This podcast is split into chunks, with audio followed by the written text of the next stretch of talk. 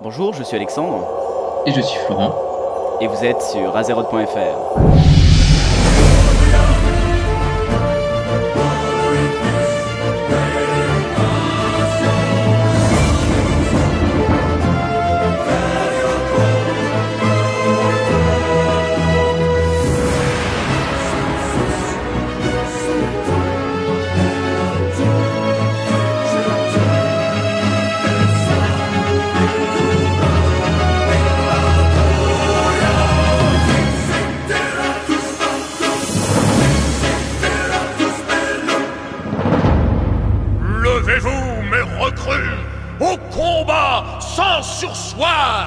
aux chevaliers déchus, donnez enfin victoire Bonjour à tous et bienvenue pour ce 39e épisode d'Azeroth.fr. Nous sommes en novembre 2009, je suis Alexandre et je suis en compagnie de mon compagnon de Florent. Comment vas-tu Florent?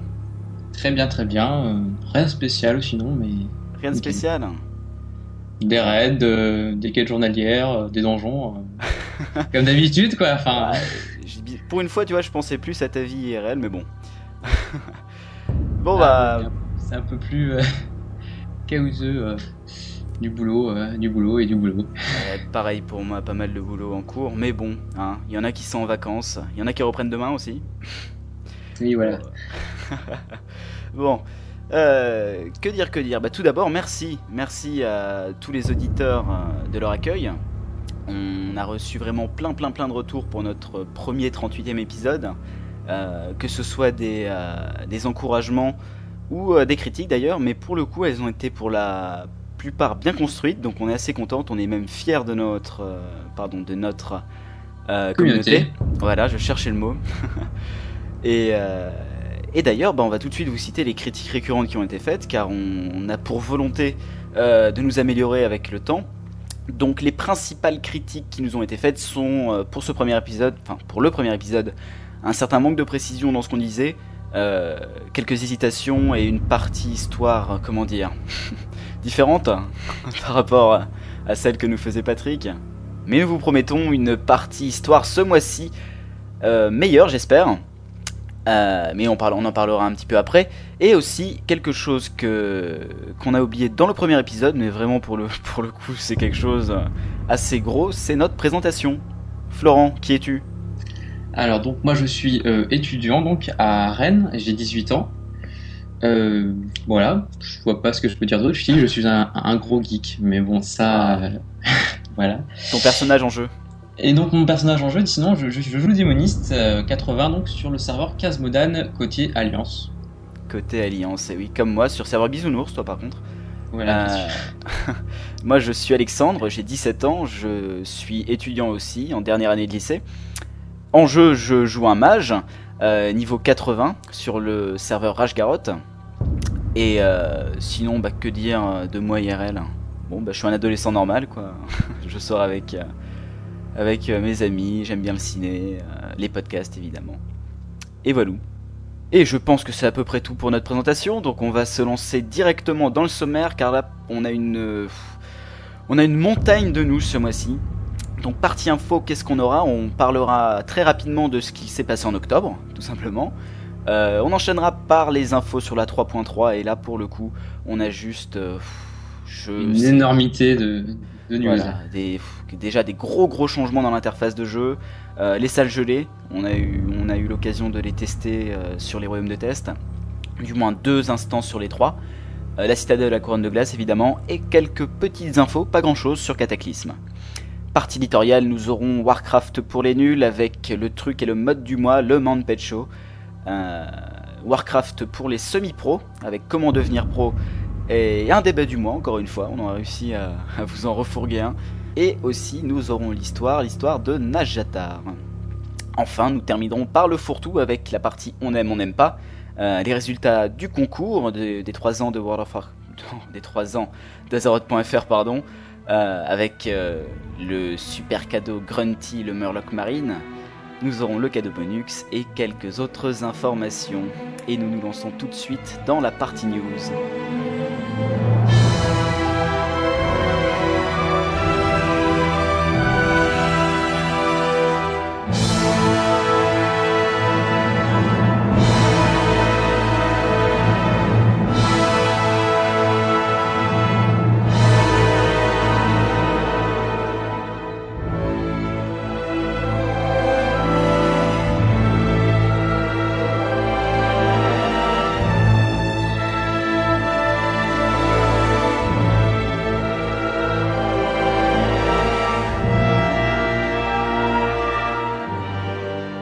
Et nous commençons par ce qu'il s'est passé en octobre. Et tout d'abord, il y a eu la 105. En quelques mots, alors la 105 c'est quoi? C'est euh, le moment où les réprouvés se sont séparés du fléau. Et, euh, donc on fête euh, la 105 chaque année. Et c'est évidemment le moment euh, de manger plein de sucreries et de faire plein de blagues. Mais aussi de faire quelques petites quêtes. Donc il y a la quête des orphelins par exemple, à Stormwind, pardon, à Hurlevent, et à Orgrimmar, où il faut leur ramener plein de sucreries. Euh, les quêtes de l'homme d'osier euh, euh, à côté de... Zut, de... oh, De comment Rivage. s'appelle? Non, pas Rivage, de la capitale. Fossoyeuse. Voilà, j'ai du mal. L'homme d'osier à côté de Fossoyeuse et les boules puantes à Osrivage. Évidemment, de porter des masques et de faire plein de hauts faits. Et de recevoir le titre de Le Sansaint ou La Sainte, que d'ailleurs j'ai eu. L'as-tu eu, toi J'ai eu aussi, oui. Ah. Bon, je pourrais même pas me moquer de toi sur ça, pour le coup. Euh, et évidemment, d'aller euh, casser la tête du cavalier euh, sans tête. qui sème la panique en mettant plein d'incendies de- dans les petits villages en général près de vos capitales. Donc c'est le cas de Comté de l'Or, Goldshire. Oui. Il me semble aussi euh, Caranos, euh, etc. Guide d'Azur pour les. Tout ça, c'est côté Alliance, sinon. euh, Ah, même à Gadazur. Oui. Ah ok, je savais pas. Je croyais que c'était seulement euh, à côté de Forgefer et de Hurlevent. Bon d'accord. Le festin du brasier scelle votre débâcle. Justice a triomphé en un ardent spectacle. Donc il, il, euh, sème un peu la panique en mettant les incendies, mais aussi euh, il faut aller le combattre dans le monastère écarlate. Ce- cette année il avait été mis niveau 80, évidemment, pour que les, pour que les gens euh, puissent aller, euh, aller chercher un petit peu des pics. Donc il y avait pas mal d'équipements, euh, des bagues. Il y avait encore une fois les balais, qui ne durent que pendant la, la Sansin. Le petit compagnon, le Sprotchelin. Sinistre. Sprotchelin sinistre, oui exactement, la citrouille avec des pattes étranges. et, euh, et la monture du cavalier sans tête, et je suis assez triste parce que j'ai pas eu sa monture. Moi non là. plus. Tu l'as pas eu? Non, j'ai, on a eu euh, le compagnon plusieurs fois, mais un nombre de fois incalculable, mais, euh, mais la monture, non. Ouais, la monture, je l'ai pas vue euh, même tomber une fois, tu vois. J'en ai, croisé plusieurs dans les, dans les capitales, j'ai fait rare, flûte, mais bon.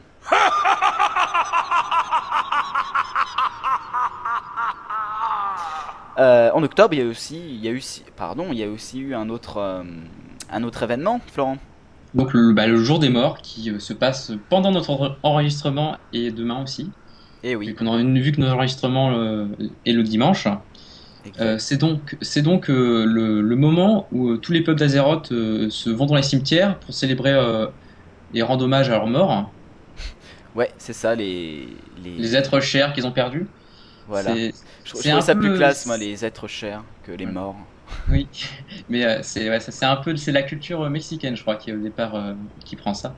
Ah ont- bon? ils ont- Oui, c'est ils ont ils font ça, ils font des ils se font de la nourriture, etc. Ils font la fête pour célébrer leur mort. D'accord, ils font du guacamole. Hmm.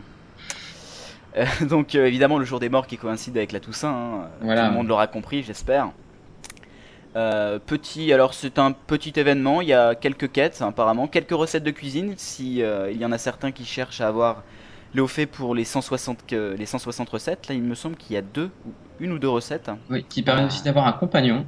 exact, mais un compagnon qui a l'air d'être temporaire.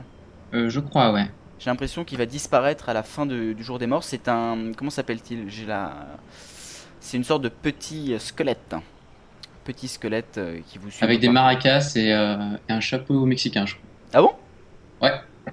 Ah tiens, j'ai. Enfin, j'ai pas regardé de très près, j'avouerai, ce. Ce euh, mini-pet, mais ah bon. Et en octobre, hormis ces deux événements, nous avons vu une, euh, avancée PVE relativement forte euh, de pas mal de guildes. Euh, on a par exemple vu la guilde The Fallen sur Isondre, qui a été la première guilde française à réussir à tomber en mode héroïque le à Nubarak alors qu'il restait 50 tentatives. C'est-à-dire que c'est un sans faute quoi. Zéro wipe sur toute l'instance. C'est la quatrième, pardon, quatrième guilde mondiale à réussir ça. Et il y en a pas mal qui ont suivi. Alors déjà en mode héroïque, il y a pas mal de guildes qui arrivent. Le mode normal est quasiment faisable à 10 euh, et à 25 en pick-up. Quasiment, je dis, en général, il faut quand même un petit noyau de, de connaisseurs, enfin pardon, de gens qui se connaissent. Mais là, on se rend compte vraiment que ça commence à, le Colisée commence un peu à chuter, quoi. Donc vivement que la 3.3 sorte. Et en parlant de 3.3, euh, ce mois d'octobre aussi a vu l'arrivée des royaumes de test, des PTR, tout au début du mois. Ça devait quasiment coïncider avec la sortie du dernier épisode d'Azeroth.fr. Et, euh, et d'ailleurs, bah, c'est une magnifique transition pour passer au patch 3.3, je pense. Donc, euh, ce patch 3.3, on va vous le présenter en deux parties, car bon, là, c'est un patch relativement énorme. Donc on s'est dit qu'il y a quand même pas mal d'informations spoiler entre guillemets sur euh, la, nouvelle instance, les nouvelles instances à 5 joueurs ainsi que le raid. Donc on a choisi d'abord de faire une partie non spoiler avec tous les changements à l'interface, tous les changements dans les mécaniques du jeu. Et euh, ensuite on, vous préviendra quand on passera aux choses euh, pas non, non, pas sérieuses mais aux choses qui touchent un peu plus au lore, comment dire à l'histoire de World of Warcraft. Donc on va se lancer tout de suite dans les changements à l'interface et le principal changement euh, qui est euh, le changement à l'interface de groupe. Donc en fait c'est la refonte du système complet de recherche de groupe qui était, il faut l'avouer, pour le moment euh, pas très utilisé. Je sais pas, tu l'utilisais toi ou pas, Florent? Un peu, mais c'est vrai qu'il y avait pas grand monde qui l'utilisait et c'était assez compliqué de trouver des groupes par ce système. Ouais, moi, enfin, je sais que j'ai essayé, même par exemple quand je faisais un peu de leveling avec mon, mon euh, prêtre, enfin là j'ai un, prêtre qui est 52. En général, le meilleur moyen de trouver du monde en fait quand t'es bas niveau, c'est de taper, euh, taper le niveau, tu sais, euh, dans la recherche qui. Tu vois de quoi je parle? Oui, et après. Voilà, et de whisper, enfin de chuchoter à chacun. Est-ce que tu es disponible pour un donjon? Est-ce que tu es disponible pour un donjon? Parce que sinon personne ne va vraiment sur la recherche de groupe. Et à haut niveau, en général, il y a plutôt le canal commerce qui sert à trouver des groupes. Et donc, et donc, on en vient à, cette, à ce changement, à, cette, euh, à ce changement dans la recherche de groupe. Donc, le principe, en fait, c'est que ça va être une file d'attente euh, pour les donjons et les raids. Donc, on va plutôt se baser sur euh, les donjons. Donc, c'est un peu comme les. Ouais, ça ressemble, on va dire, à, aux files d'attente pour les champs de bataille. Donc, le fonctionnement. Le fonctionnement tout simple, c'est d'abord vous vous inscrivez en cliquant sur un bouton euh, dans votre barre en bas, vous vous inscrivez euh, soit tout seul, soit vous inscrivez votre groupe si vous êtes le chef du groupe, dans n'importe quel donjon, n'importe quel raid de votre niveau, et vous définissez votre rôle. C'est-à-dire vous dites si vous êtes euh, un DPS, un, quelqu'un qui fait des dégâts, quelqu'un qui va faire du soin ou quelqu'un qui va faire, qui va tanker, qui va être un protecteur du groupe. Et vous pouvez aussi choisir si vous souhaitez être chef de groupe ou non. Ensuite, quand vous avez choisi euh, votre donjon. Alors attention, hein, vous avez le choix, vous pouvez choisir n'importe quel donjon. Maintenant, vous n'êtes plus limité à 3 donjons. Si vous voulez, vous pouvez dire ah tiens aujourd'hui j'ai bien envie de faire euh, oh, un petit Nexus, euh, un petit Fort pourpre, j'ai bien bien envie de faire aussi l'épreuve des champions. Et tiens pourquoi pas l'Oculus, mais aucun autre. Vous vous inscrivez dans ces quatre là et le système va rechercher des gens qui qui cherchent aussi ces groupes là en faisant des groupes avec 3 DPS, un heal, un soigneur et un tank et évidemment un chef de groupe. Et ensuite, vous voyez, il y a une attente, donc vous avez un petit icône sur votre mini-carte, et, euh, là, il y a une recherche inter-royaume de joueurs. C'est-à-dire, euh, allez, enfin, avant, avec votre recherche de groupe, c'était euh, c'était des recherches seulement sur votre royaume à vous. Maintenant, ça sera dans votre corps de bataille. Donc, évidemment, on s'attend à ce que l'attente soit vraiment beaucoup, enfin, moindre, quoi. Et durant cette attente, vous pouvez passer votre curseur et un peu à la manière euh, des champs de bataille, lorsque vous passez votre curseur sur cette, euh, sur cette icône, vous pouvez voir la formation du groupe en temps réel, c'est-à-dire vous pouvez voir par exemple, alors vous ne voyez pas les noms, attention, ça reste anonyme à ce, à ce, à ce niveau-là de, de la formation du groupe.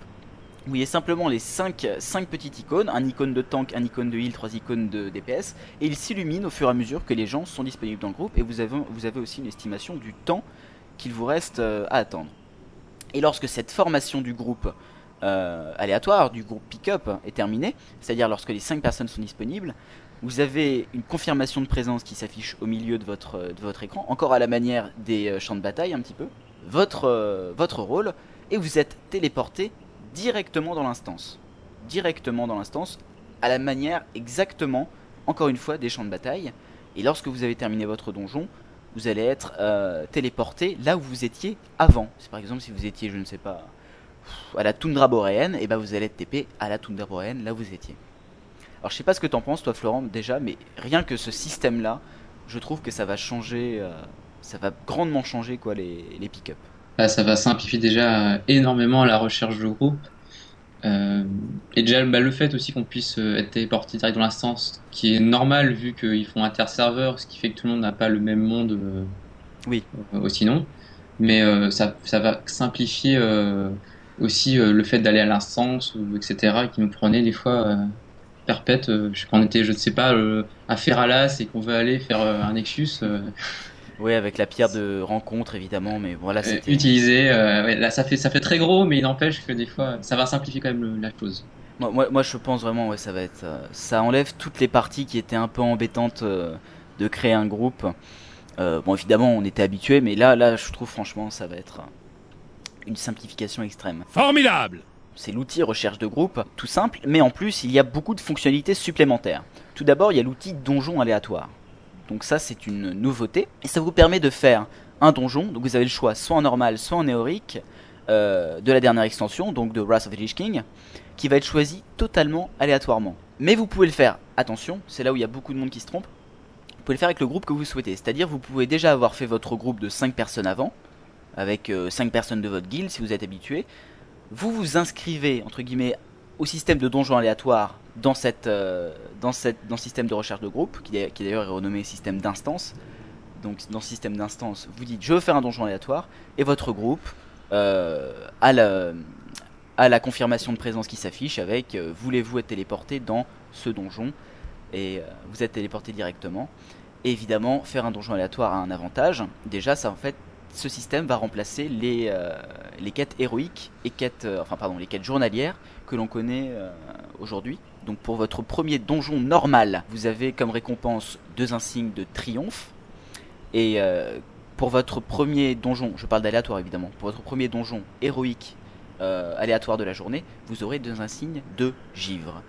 Alors évidemment là vous vous dites des insignes de givre. Hmm, quelle est cette nouvelle chose? Eh bien les insignes de givre, ce seront les nouveaux insignes qui vont être ajoutés avec la citadelle de la couronne de glace. Et euh, tous les euh, emblèmes qui vont tomber dans les héroïques maintenant seront des... euh, pardon, les insignes qui tomberont dans les héroïques seront des insignes de triomphe. Donc non plus des conquêtes, mais triomphe, on a monté d'un rang. En fait, ça fait comme il y avait eu à la 3.2. Tous les insignes qui tomberont vont être supérieurs. Mais ça n'est pas tout.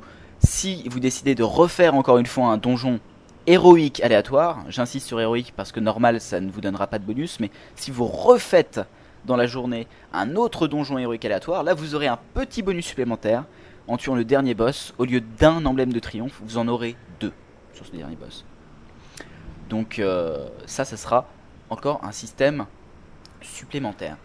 Et avant, euh, et si vous faites un donjon aléatoire avant Wrath of the Lich King, donc pendant votre euh, leveling, euh, eh bien l'outil donjon aléatoire, par exemple, je sais pas, vous êtes niveau 47, euh, l'outil donjon aléatoire, donc euh, niveau 47, vous devriez être inscrit peut-être au temple englouti, à Zulfarak et peut-être à Marodon y a Uldaman peut-être aussi. et ouais peut-être à Uldaman.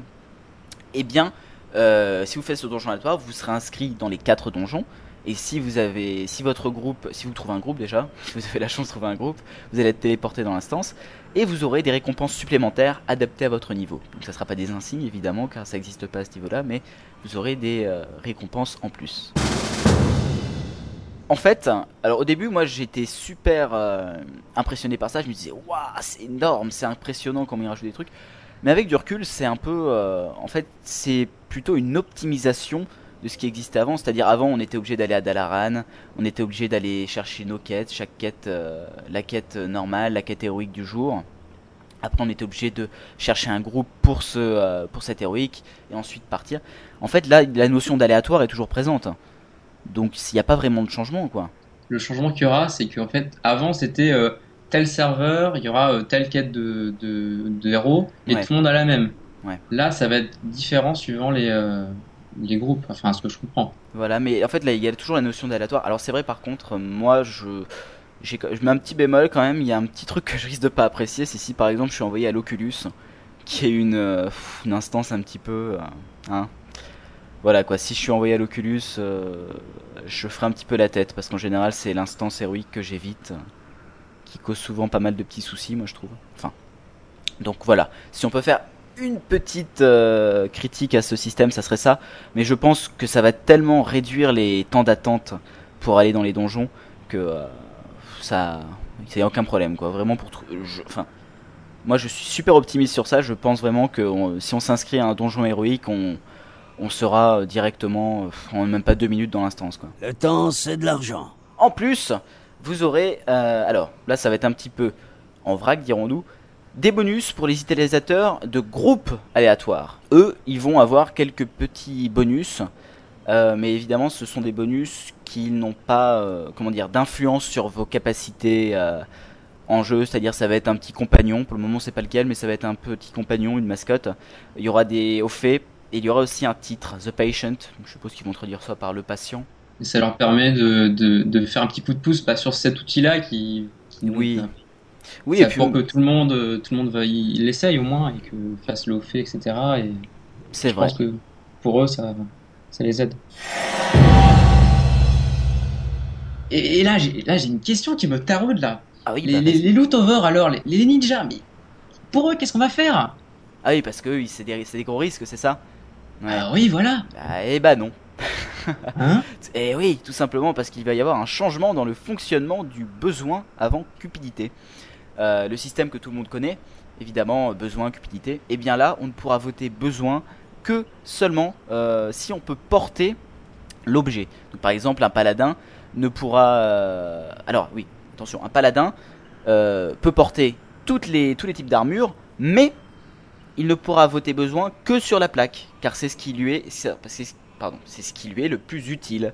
Euh, donc il pourra pas voter par exemple sur du tissu, même s'il est healer et qu'il cherche à avoir du bonus euh, aux dégâts, il pourra pas, il pourra pas voter besoin sur du tissu. Et je crois aussi que du- un, par exemple, un, un guerrier qui peut porter aussi la plaque ne pourra pas euh, euh, demander de la plaque avec de- des puissances de sort, par exemple. C'est exact, ouais, c'est ça. Ils ont par exemple un voleur qui, ou même toutes les classes qui n'utilisent que la puissance d'attaque ne pourront pas, euh, ne pourront pas euh, prendre, euh, enfin faire, pardon, faire besoin sur euh, des objets qui auront des, du bonus aux dégâts des sorts et inversement, avec les casters qui ne pourront pas prendre des objets où il y a de la puissance d'attaque. Ah, mais ok, mais mais il y a beaucoup trop d'aléatoires, mais il y a trop trop de risques. Mais non, voyons, oh, il y a la possibilité d'exclure un joueur. Tu vois, tu peux, tu peux t'improviser Laurence Boccolini et dire Vous êtes le maillon faible, au revoir. Enfin, avec l'avis quand même, avec le vote des quatre autres, euh, pardon, des trois autres membres de ton groupe, s'il y a quatre votes contre une personne, elle sera exclue du groupe. Bon, mais je suppose qu'on pourra pas échanger d'objets vu que c'est interserveur, non? Exactement. Bah alors on pourra plus rien désenchanter Ah oui, et bah si. Et si, un nouveau système, encore une fois, de désenchantement de groupe. Euh, et ça sera en fait avec besoin et cupidité. C'est-à-dire aujourd'hui il n'y a que cupidité et besoin. Et bien là, pardon, et bien là il y aura une sorte de cupid désenchantement euh, qui permettra, si tout le monde fait cupidité ou cupid désenchantement, il y aura un, comme d'habitude un random, euh, un tirage au sort. Et si vous gagnez ce tirage avec cupid désenchantement, et bien directement dans votre sac vous aurez le résultat du désenchantement. C'est pas beau ça? Ah c'est nickel, moi qui ai enchantement, euh, ça va, est enchanteur donc, ça a un peu simplifié la vie. Et oui, et notons aussi quand même qu'il faut qu'il y ait un désenchanteur dans le groupe. hein. Euh, Blizzard souhaite garder l'importance du, désenchan- du désenchanteur. Donc, euh, sans désenchanteur, vous, n'aurez pas accès à cette fonction Cupid désenchantement. Et c'est tout pour cette recherche de groupe. Et nous passons à l'amélioration, ou plutôt aux améliorations que la 3.3 va apporter aux interfaces de combat, ou plutôt à l'interface de combat.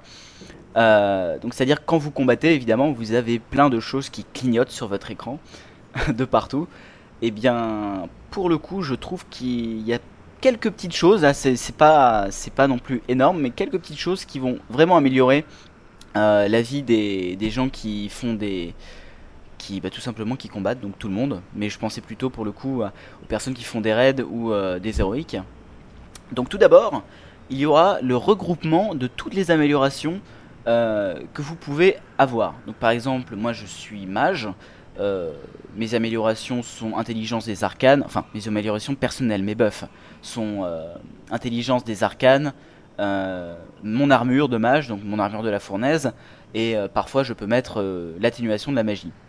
Eh bien ces améliorations sont considérées comme longues, et donc elles vont être toutes regroupées sur un icône de la minimap, sur un petit icône.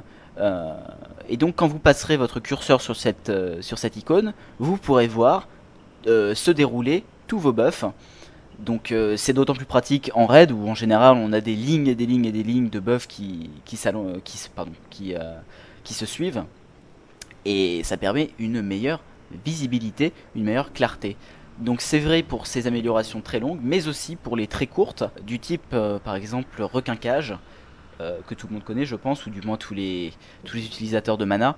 Par contre, euh, ça ne s'applique pas aux auras, aux totems, évidemment, puisque vous en sortez, vous y rentrez, vous en sortez, vous y rentrez, ça vous intéresse très certainement de savoir si vous êtes sous l'influence d'un totem ou non, surtout si vous êtes à la limite de ce totem, si vous voyez que vous êtes un peu, loin. Donc ça ne s'applique pas à ça, ça ne s'applique pas non plus au déclenchement important. Donc évidemment là ça aurait pu être la peur de tout le monde.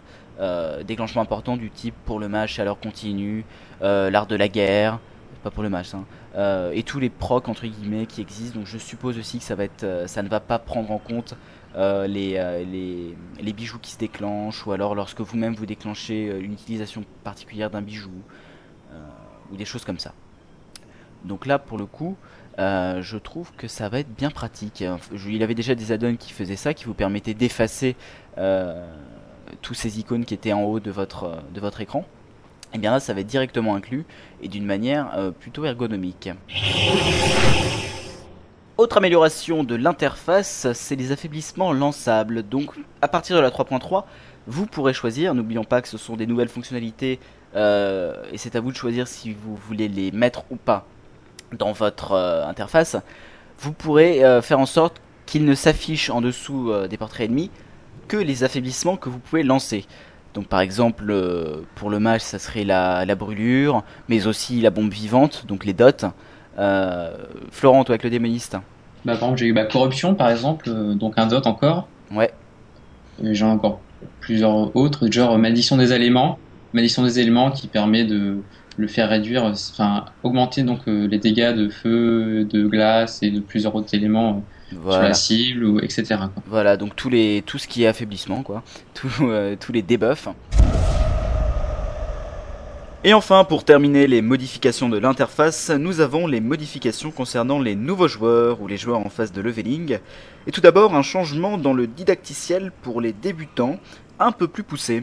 Tu peux nous en dire plus, Florent donc oui, alors avant le didacticiel était quand même assez sommaire et n'avait pas vraiment, euh, n'était pas vraiment très simple.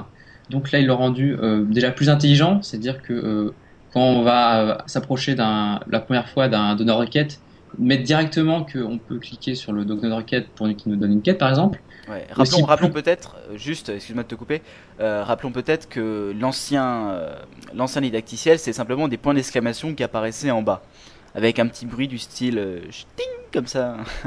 et vous deviez cliquer sur le point d'exclamation pour voir le conseil et c'était un simple texte qui vous parlait quoi. Excuse-moi, je te laisse continuer.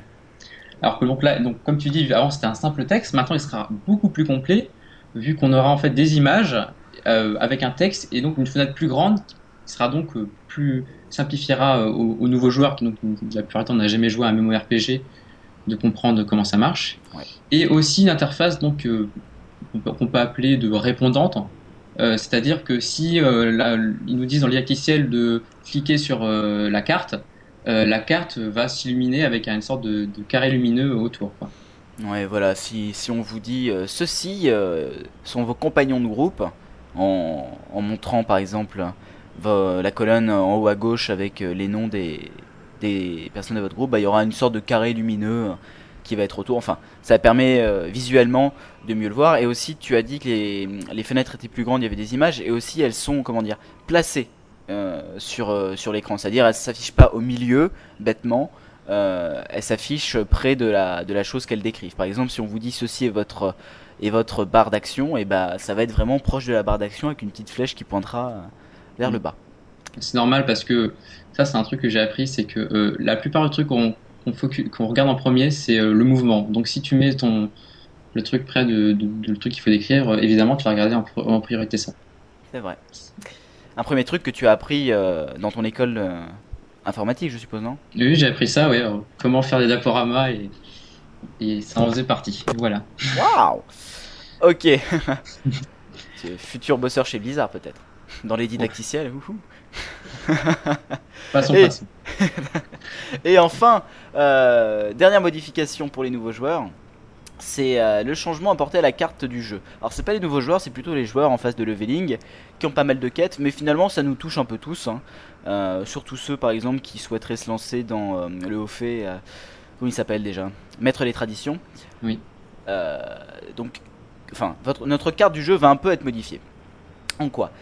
Tout d'abord, la carte va être un peu plus petite et il y aura des informations sur les quêtes en cours en plus. Donc ça consiste en fait, la carte sera à gauche et à droite vous aurez des points de navigation, une liste de points de navigation. Donc par exemple le point 1, le point 2, le point 3, le point 4, le point 5 qui vont être euh, à la suite.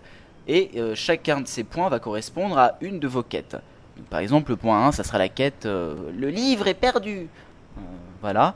Et sur votre carte à gauche, vous pourrez voir le point 1 affiché euh, sur votre carte avec, euh, par exemple au milieu d'un champ, euh, d'un champ dans la forêt d'Halloween, je sais pas, et vous savez que c'est là que se situera votre livre. Et de plus, et de plus, alors ça c'est pardon, c'est la fonctionnalité basique de ce nouveau système, et en plus, encore plus loin, vous avez la possibilité euh, d'afficher le texte de la quête et la récompense en dessous de la carte. Donc c'est-à-dire sur votre carte, vous pouvez avoir 1 la carte, 2 les points de navigation, 3 le texte euh, et la récompense de la carte.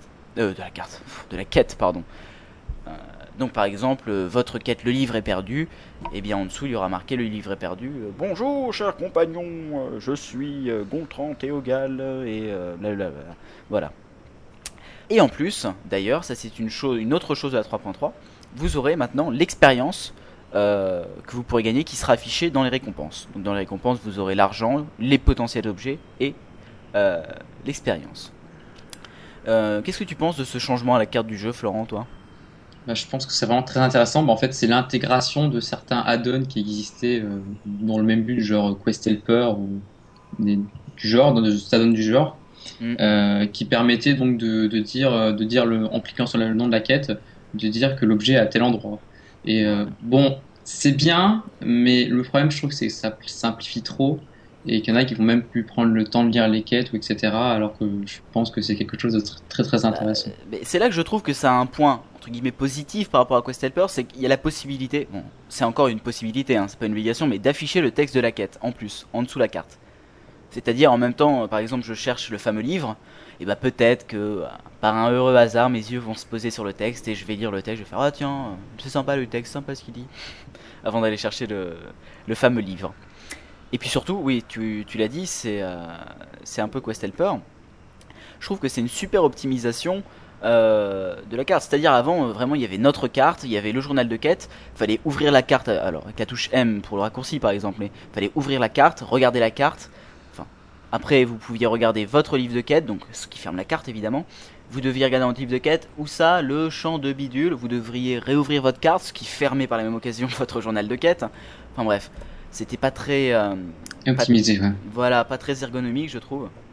Donc là, je trouve ça vraiment intéressant. Et n'oublions pas pour les détracteurs euh, de Quest Helper que cette euh, fonctionnalité n'est absolument pas obligatoire. Hein. Vous pouvez la désactiver dans les options si vous ne souhaitez vraiment pas du tout avoir d'indices pour vos quêtes. Moi personnellement, euh, j'achète. C'est-à-dire j'ai déjà Quest Helper, qui est un add-on extrêmement lourd, mais euh, si je pouvais avoir un autre, un add-on entre guillemets directement intégré, je prends. Moi, je dirais que j'achète, mais pas pour tous mes tous mes persos en fait. Mon perso principal, je pense que c'est mieux de faire euh, les quêtes à la façon entre guillemets basique Mm. Alors pour mes, euh, mes rerolls, que évidemment j'ai déjà fait les quêtes plusieurs fois, euh, je préfère me simplifier la vie parce que je les connais déjà. Bon, il y, a, y, a, moins ce côté découverte, je trouve. Ouais, pareil. Surtout, surtout qu'avec mon personnage principal, perso, j'ai un peu fait. Euh, vu que je suis maître des traditions, j'ai fait quasiment toutes les quêtes, donc bon. Vivement le cataclysme. Et d'ailleurs, nous avons terminé avec nos modifications à l'interface. Et tout de suite, nous passons au changement en jeu avec tout d'abord le tournoi de pêche Caluac euh, qui a lieu maintenant, enfin qui aura lieu plutôt à la 3.3 en Orfandre. Donc ce tournoi de pêche aura lieu tous les mercredis euh, de 20h à 21h, donc durant une heure seulement. Et en fait, c'est un personnage de Dalaran euh, qui vous demandera d'aller trouver un requin pointe noire. Requin pointe noire que l'on peut pêcher en fait dans les zones où il y a des rémora pygmées. Et évidemment, euh, plus notre compétence euh, de pêche sera élevée, plus vous aurez de chances de le trouver en le pêchant, et il y aura encore plus de chances dans les bancs de poissons. Donc bon, euh, rappelons aussi que maintenant tout le monde peut pêcher dans les bancs de poissons. Donc même si vous avez un en pêche, vous pouvez pêcher dans un banc au joug d'hiver. Et vous, vous, avez évidemment autant de chances que nous de, de trouver du poisson quoi. Donc tout le monde peut participer à ce concours, même si évidemment ceux qui ont des niveaux de pêche élevés ont beaucoup plus de chances de gagner. Euh, et, le, grand intérêt de ce tournoi, c'est qu'il rapporte une récompense absolument exclusive, c'est-à-dire un nouvel anneau, mais un anneau pas n'importe lequel, un anneau héritage, c'est-à-dire que vous pouvez partager euh, avec les autres personnages de votre compte sur le même royaume. Euh, et plus particulièrement, en général, on pense aux personnages secondaires, puisque cet anneau donnera en plus 5% d'expérience supplémentaire, évidemment cumulable avec euh, les bonus de torse et les bonus d'épaule des autres objets héritage. Donc si vous gagnez euh, ce tournoi de pêche, vous pourrez monter jusqu'à 25% d'expérience supplémentaire euh, avec vos rerolls. Notez aussi que avec ce tournoi de pêche, le, au fait du concours de Stranglerons, donc au fait euh, maître pêcheur de Stranglerons va être non pas supprimé, mais il va être transformé pour devenir maître pêcheur d'Azeroth. Euh, et pour avoir ce haut fait, il suffira simplement d'avoir gagné soit le concours de Stranglerons, soit le concours euh, de, du Norfandre, des Caluac. Donc ça va simplifier. Je sais pas si ça va simplifier parce que je pense que vraiment beaucoup de monde va, aller à ce tournoi de pêche vu, la récompense. Mais bon, c'est, on va dire que ça simplifie parce que moi j'espère intimement que moins de monde ira à Stranglerons le dimanche pour que j'ai enfin une chance de, de gagner mon, bon au fait et pourquoi pas et même d'ailleurs la, la canne à pêche en arcanite de Nat Pagel. Florent, toi tu es un pêcheur averti, non? Euh, J'augmente ma pêche, la jouette. Je suis pas évidemment pas très haut, je suis à 210 je crois. Hmm. Mais euh, mais ça augmente, ça augmente. Tu l'augmentes où? À Dalaran euh, À Dalaran, évidemment, en, pêchant des pièces. Enfin, entre autres. Mais tu t'en trouves beaucoup des pièces ou? Ah bah pas mal hein, quand même. Hein. J'ai eu peut-être une vingtaine en une petite soirée de une heure, une heure, une ou deux heures. Ah ouais, quand même pas mal. Je, croyais, je croyais quand même que le, taux de entre guillemets déchets, tu sais, les, objets gris que vous récupériez. Quoique, il me semble qu'avec une mise à jour précédente, ça avait été enlevé. Ça maintenant, vous euh, vous obtenez obligatoirement du poisson, non? Hmm, Non, on peut. J'ai toujours des objets, euh, un truc, euh, je sais pas, du, fil de pêche caché, cassé, des morceaux de tissu, tout comme ça. J'ai toujours ça. Ah Mais ce que j'ai remarqué, c'est avant, avant 190, je suis aussi à J'ai jamais eu une seule pièce. Et à partir de, ce, du niveau 190 j'ai commencé à avoir mes premières pièces. Hmm, intéressant donc il y a peut-être un, endroit où ça commence pour avoir des pièces euh, oui je pense que plus ton niveau est élevé plus tu as de chances de trouver quelque chose d'intéressant. Effectivement. Autre changement en jeu c'est toi Florent il me semble qu'il l'a ajouté. Je vais peut-être te laisser en parler. Donc il n'a vraiment aucun rapport entre avec le tournoi de pêche qui est donc des bonus de cette d'arène euh, nous aurons donc deux euh, nouveaux euh, bonus. Un bonus quand on aura deux pièces d'arène. Nous aurons donc plus 100 résilience et plus 29 au sort ou plus 50 en puissance d'attaque. Mhm. Et aussi un autre bonus pour ceux qui auront 4 pièces d'un set d'arène, qui sera donc l'actuel est conservé. Et en plus, nous aurons plus 88 au, au sort ou 150 en puissance d'attaque en plus.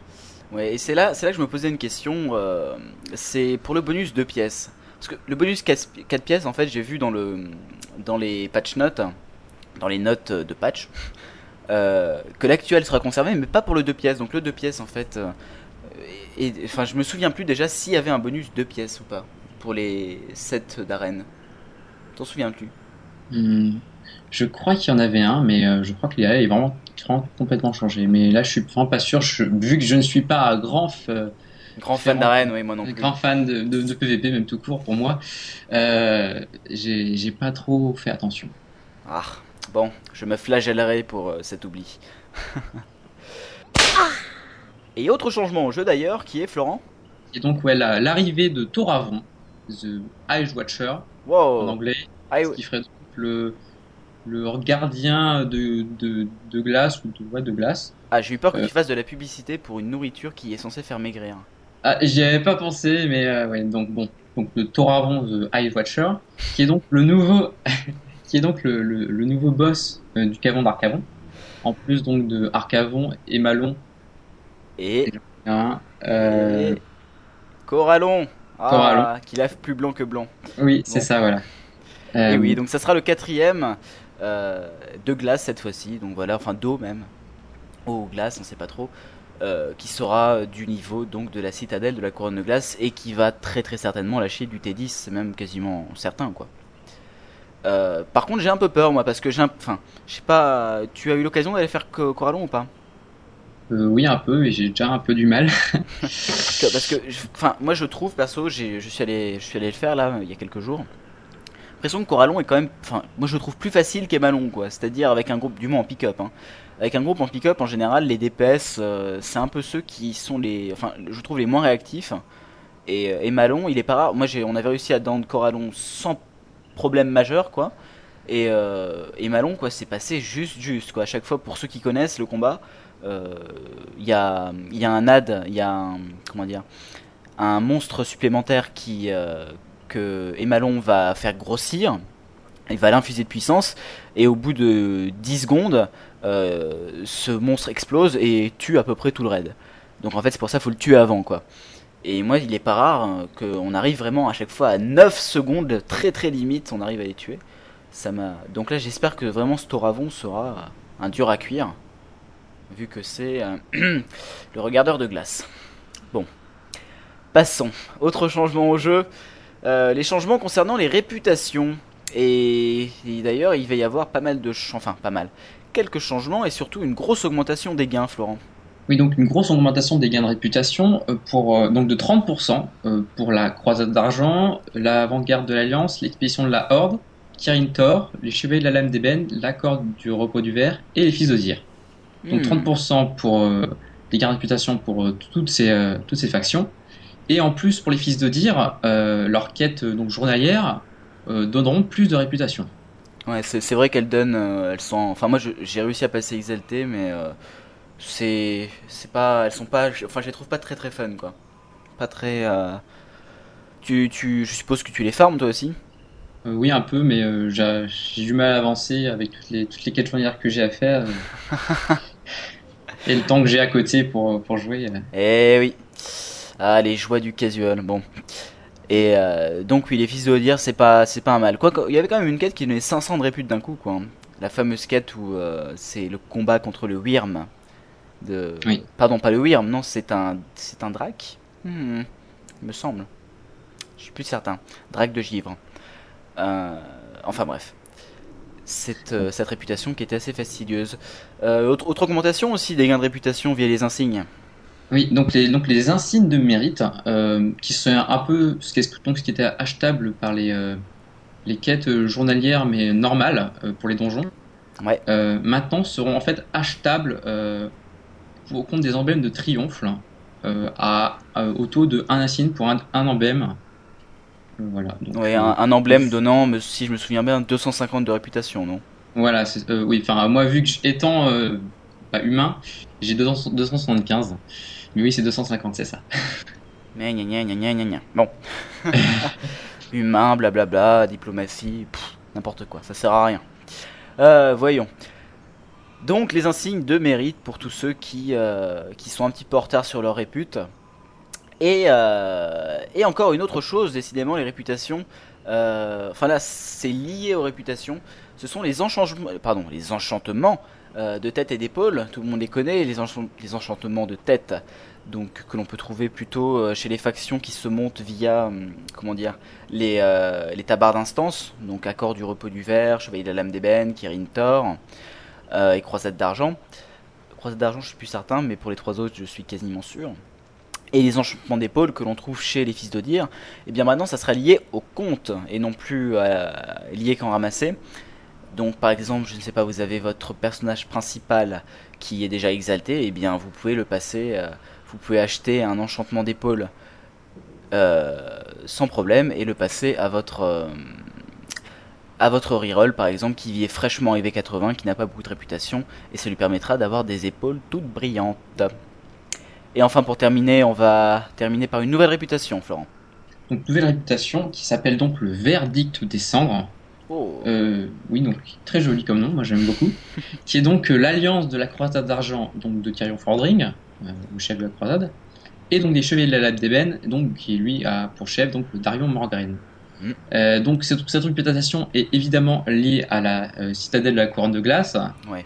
donc va apparaître donc en même temps que, que cette, ce raid. Ouais. Et donc elle permettra, elle permettra d'avoir un anneau améliorable avec les montées de répute.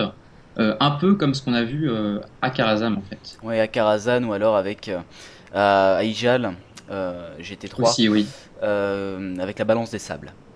Donc Voilà. c'est à peu près pareil. C'est, il me semble d'ailleurs que c'est la, c'est la première réputation qu'on monte directement dans une, dans une, dans un raid. Enfin pour Wrath of the Lich King du moins. Euh, oui. Alors est-ce que euh, j'ai pas, j'ai pas eu d'informations sur comment on pourra monter cette réputation. Je suppose que ça va être en tuant du vilain zombie dans les citadelles. Alors est-ce qu'il va falloir porter un tabac particulier ou pas Euh, Je sais pas trop. Ça, m'étonne un peu ce, encore ce revers de. Ils reviennent à des choses qu'ils avaient abandonnées pendant quasiment un an. Bon, je ne sais pas. En tout cas, ça fait une nouvelle réputation à monter pour tous les fans de réputation. On ne citera pas un ancien animateur euh, à qui tout le monde pense. Et c'est enfin terminé Ouf, pour cette partie un peu technique. Euh, toutes, euh, tous les changements euh, de la 3.3 qui concernent les mécaniques du jeu. Et, et nous allons nous lancer dans la partie un peu spoiler. Dites-moi tout, tout. Et nous allons maintenant vous parler des salles gelées et de la citadelle de la couronne de glace. Donc euh, si vous ne voulez pas avoir d'informations sur euh, cela, je vous conseille d'aller à la minute 1 heure, 8 minutes et 30 secondes. Voilà, donc si vous êtes encore là, c'est que vous souhaitez en connaître un petit peu plus sur euh, les nouvelles instances à 5 joueurs ainsi que sur le raid. Et donc, nous allons tout de suite nous lancer dans cela en vous parlant de la Forge des âmes. Florent, est-ce que tu allais sur les PTR pour jouer ou pas? Ah non, je ne suis pas allé sur le PTR. Je n'avais pas eu le courage de télécharger euh, tout, tout, tout télécharger donc le jeu que- pour aller sur les PTR. Mais je crois que toi, si, si j'ai bien compris. Exactement, j'ai eu l'occasion de faire les, les deux instances, parce que pour le moment il n'y a que les deux premières instances de- des salles gelées qui sont débloquées. Et euh, j'ai pu faire donc la Forge des âmes et la fosse de Saron. Est-ce que tu as regardé au moins des vidéos? Bien sûr, bien sûr. euh, donc de, de la Forge des âmes et de la, de la foule de Saron. Ok, donc qu'est-ce que tu as pensé de la Forge des âmes? Je te laisse en parler en premier. Ben, je trouvais que c'était une, vraiment une instance qui avait vraiment sympa, euh, très sombre l'ambiance. On voit des, des crânes euh, voler partout dans l'instance en fait. euh, ça fait vraiment, vraiment la, bah, la forge des âmes, euh, vraiment le, le- les monstres un peu partout. euh. Ouais, ouais, exactement.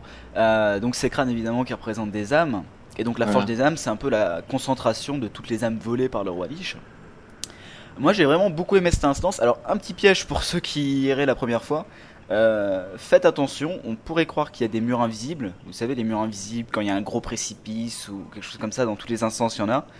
Pas dans celle-là. C'est-à-dire si vous sautez dans le vide, et bah, vous tombez et vous vous éclatez en bas sur des sortes de gros réacteurs.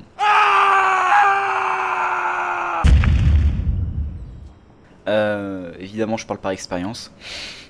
Je me suis un peu tapé euh, la honte sur le PTR.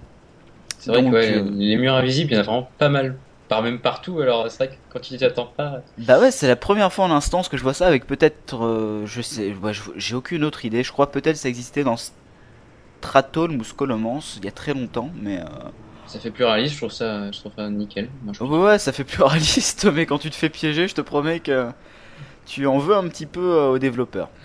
Donc cette instance, la Forge des âmes, euh, très sombre, j'ai eu l'occasion de la faire. C'est assez rapide, 20 minutes, vous verrez. Le premier boss est assez rigolo, il fait euh, un tourbillon assez étrange, c'est Bronjam, le parrain des âmes. Euh, à 20% de sa vie ou à 30%, il fait un tourbillon qui euh, fait assez mal. Donc il faut aller sur lui. Et le dernier boss, le dévoreur des âmes, est relativement sympa. Moi, enfin, tu as vu à la vidéo pas? Ça se voyait ou pas ce qu'il faisait ou pas? Un peu, oui. il y a un sort, je crois, donc qui il fait des sortes de, de AOE avec des âmes qui s'envolent. Euh, ils s'envolent pas les ânes, mais oui, c'est des petits fantômes qui fait apparaître un peu partout. Et en fait, on peut pas leur faire de dégâts, mais par contre, évidemment, eux nous font des dégâts. Donc, euh, il faut essayer un peu de courir. Et, euh, et aussi, ils détournent les dégâts de. À un, moment du combat, ils détournent ces dégâts, les dégâts qu'il prend, sur un autre joueur. et en fait, le plus drôle, c'est que. Bah, nous, on n'a pas eu de mort, parce que quelqu'un connaissait l'instance, mais. mais si tu as regardé la même vidéo que moi, je pense que le gars est mort, non? Oui, c'est ça. Ils, ils ont vu, vu, évidemment, ils voulaient tuer le boss le plus rapidement, donc ils s'est déchaîné sur leur DPS et, et là on voit la vie, le détournement donc qui arrive. Et là on voit la vie d'un des membres du groupe qui, qui descend à une vitesse grand V et paf, le mec il meurt. Donc le, combat se finit et à la fin il dit, euh, il le mec qui, le, qui est mort, il dit, euh, je crois qu'il fallait arrêter le, DPS euh, quand il y avait le, sort là, mais c'est pas grave. oh le pauvre. C'était assez comique donc. Ouais, bah nous, euh, on, a, avait, été prévenus, donc c'est bon. Donc la Forge des âmes, premier instant des salles gelées, et euh, qui est suivi directement. Alors vous verrez, à la fin de la Forge des âmes, quand vous aurez tué le dernier boss, euh, il y a directement un portail pour aller vers la seconde instance. Et à la fin de la seconde instance, la fosse de Saron, enfin, je suppose qu'il y a un portail parce que là, c'était une porte fermée en fait, et tout à la fin de l'instance, Jaina ou Sylvanas, vous savez que c'est les deux les deux personnalités qui nous accompagnent, soit si on est de l'Alliance, soit si on est de la Horde. Et elle s'arrêtait devant une porte, quoi, et elle restait devant, donc je suppose que ça va être un, passage vers les salles des reflets, à la troisième instance. Mais parlons de la fosse de Saron. Euh, tu as vu la vidéo aussi dessus ou pas? Euh, J'ai vu aussi la vidéo, mais j'ai vu peu de combats quand même. Euh, c'était surtout la visite de l'instance en elle-même. Ok, bah là en fait c'était la fosse de Saron, donc c'est la fosse de Saronite. c'est une mine à ciel ouvert. Moi j'avoue que quand je suis rentré, été un petit peu paumé quoi. Euh, c'est assez grand. Donc quand on connaît pas, c'est vrai qu'il y a beaucoup de trash, euh, il y a plein de squelettes qui, euh, qui minent de la saronite, donc un petit peu perdu. ce, qui, est aussi bizarre, c'est qu'on voit le boss final devant nous quand on rentre. Donc on se dit, hmm, il y a un piège. évidemment, oui, quand on commence à frapper les premiers, les premiers trash, il s'en va en volant, puisque c'est un Wyrm de givre. Enfin, un seigneur du filéo sur un Wyrm de givre. Donc, euh, bah, les boss, après, il y a le maître Forge Gargivre, lui c'est un géant de chair, il lance des rochers de saronite sur les joueurs. Pardon, et il euh, et aussi il, euh, un moment du combat, il fait comme comment il s'appelle déjà, Monsieur Smith là, dans des Dead Mine, dans les mortes mines. en français, c'est Monsieur Châtiment. Ouais, exact, ouais, Monsieur Smith, qui va forger deux fois ses armes pendant le combat, mais il fait pareil, ce maître Forge. Il fait d'ailleurs un petit bond de cabri dans ce moment-là. Ensuite, il y a Crick donc c'est un gnome lépreux sur un érupteur de peste. On va pas détailler les combats. Hein. Euh, par contre, ensuite, il y a une grotte, c'est très sympa ça. Euh, en fait, on rentre dans la grotte et il y a des morceaux de glace qui tombent et ça fait des AOE sur nous. Donc, euh, ça ressemble un peu à Grul pour ceux qui l'ont fait. Des morceaux de glace qui tombent. Et à la fin de l'instance, il y a une petit, un petit event assez sympa. donc en fait, le seigneur du Philotyrannus, on le tue et ensuite le Wyrm va tuer toutes les personnes qui sont sur la plateforme, euh, puisqu'en fait il y a des renforts de l'Alliance ou de la Horde qui sont arrivés, et ils vont juste se faire arracher la tête. Voilà pour la fosse de Saron. Euh, quant aux salles des reflets, elles, n'ont, elles sont pas encore sorties sur les pétères, donc on n'en sait pas grand chose. Il y avait eu quelques petites infos qui avaient été euh, déjà données, on vous les a données à l'épisode précédent, comme quoi il y avait certainement, enfin, deuil givre on pense, hein, Florent Oui. Il semblait, non? Mais c'est des suppositions donc. Ouais, on n'est pas sûr quoi. On pense qu'il y a une salle où il y aura deux givres, on sait pas trop ce qu'on va devoir faire. Est-ce qu'on va combattre le roi Lich ou pas? On pense que oui. Enfin, on n'en sait pas trop, on vous en dira euh, plus euh, dans l'épisode de décembre si la 3.3 est toujours pas sortie. Euh, je pense qu'elle sera sortie, moi. Oui, Jean-Pierre, c'est mon dernier mot. Et en plus, oui, concernant ces, ces trois instances, il y a la quête de l'épée Keldela, Keldela ou Keldela. Peux-tu nous en dire plus, Florent? Donc Keldalar, qui est donc une épée légendaire euh, qui a été faite par euh, les aspects draconiques. Mhm. Euh, elle a d'abord été donnée aux elfes, elle a été perdue pendant quelques temps, et on l'a retrouvée après donc en Orfandre, où elle a été donc brisée, il y a des éléments un peu partout dans la couronne de glace. Et donc là, on va retrouver la poignée. Donc évidemment, on va essayer de reforger l'épée. et donc tout cela va nous amener d'abord à la photosaron pour aller chercher des, donc des barres de saronite pour essayer de la reforger. Mhm. Puis dans la, la forge des âmes pour la tremper l'épée parce qu'elle a besoin d'âme. Et après, on ira, on ira à la salle de reflets parce que elle est à moitié contrôlée par le riche, on sait pas trop, et, voilà. C'est peut-être à cause de la, de la forge des âmes, non? Enfin, quand, euh, quand on trempe euh, dans les âmes. Les âmes, ouais, sont peut-être corrompues, on sait pas trop, et donc, bah, euh, on verra beaucoup plus dès que l'ensemble de, la suite de quêtes sera fini, parce qu'il y a encore quelques éléments qui sont pas encore finis de designer. Ouais, ouais, ouais, je crois que ça s'arrête. Bah, évidemment, en plus, on n'a pas accès à la salle de reflet pour le moment, donc on peut s'arrêter que à, à l'épée trempée dans la forge des âmes. Donc, pour le moment, on n'en sait pas trop plus. Et euh, t'as des infos ou pas sur la fin, fin de la quête? La toute fin de la quête, tu... on aura l'épée ou pas ou... Bah, on ne sait pas si on aura l'épée. On pense qu'on aura l'épée, euh, vu qu'on va voir des anciens propriétaires de l'épée, etc. Mhm. Mais, euh, mais on ne sait pas encore. évidemment, vu qu'on pense que l'aura, parce que c'est une épée légendaire et. Euh, enfin, épée, épée légendaire en termes de qualité ou en, en, termes de... qualité, parce que oui, c'est une, une, épée jumelle de c'est rare qui est donc l'épée qui lootait sur Onyxia euh, au level 60. Ok. Ok, ok, c'est un peu mystérieux pour le moment. Hein.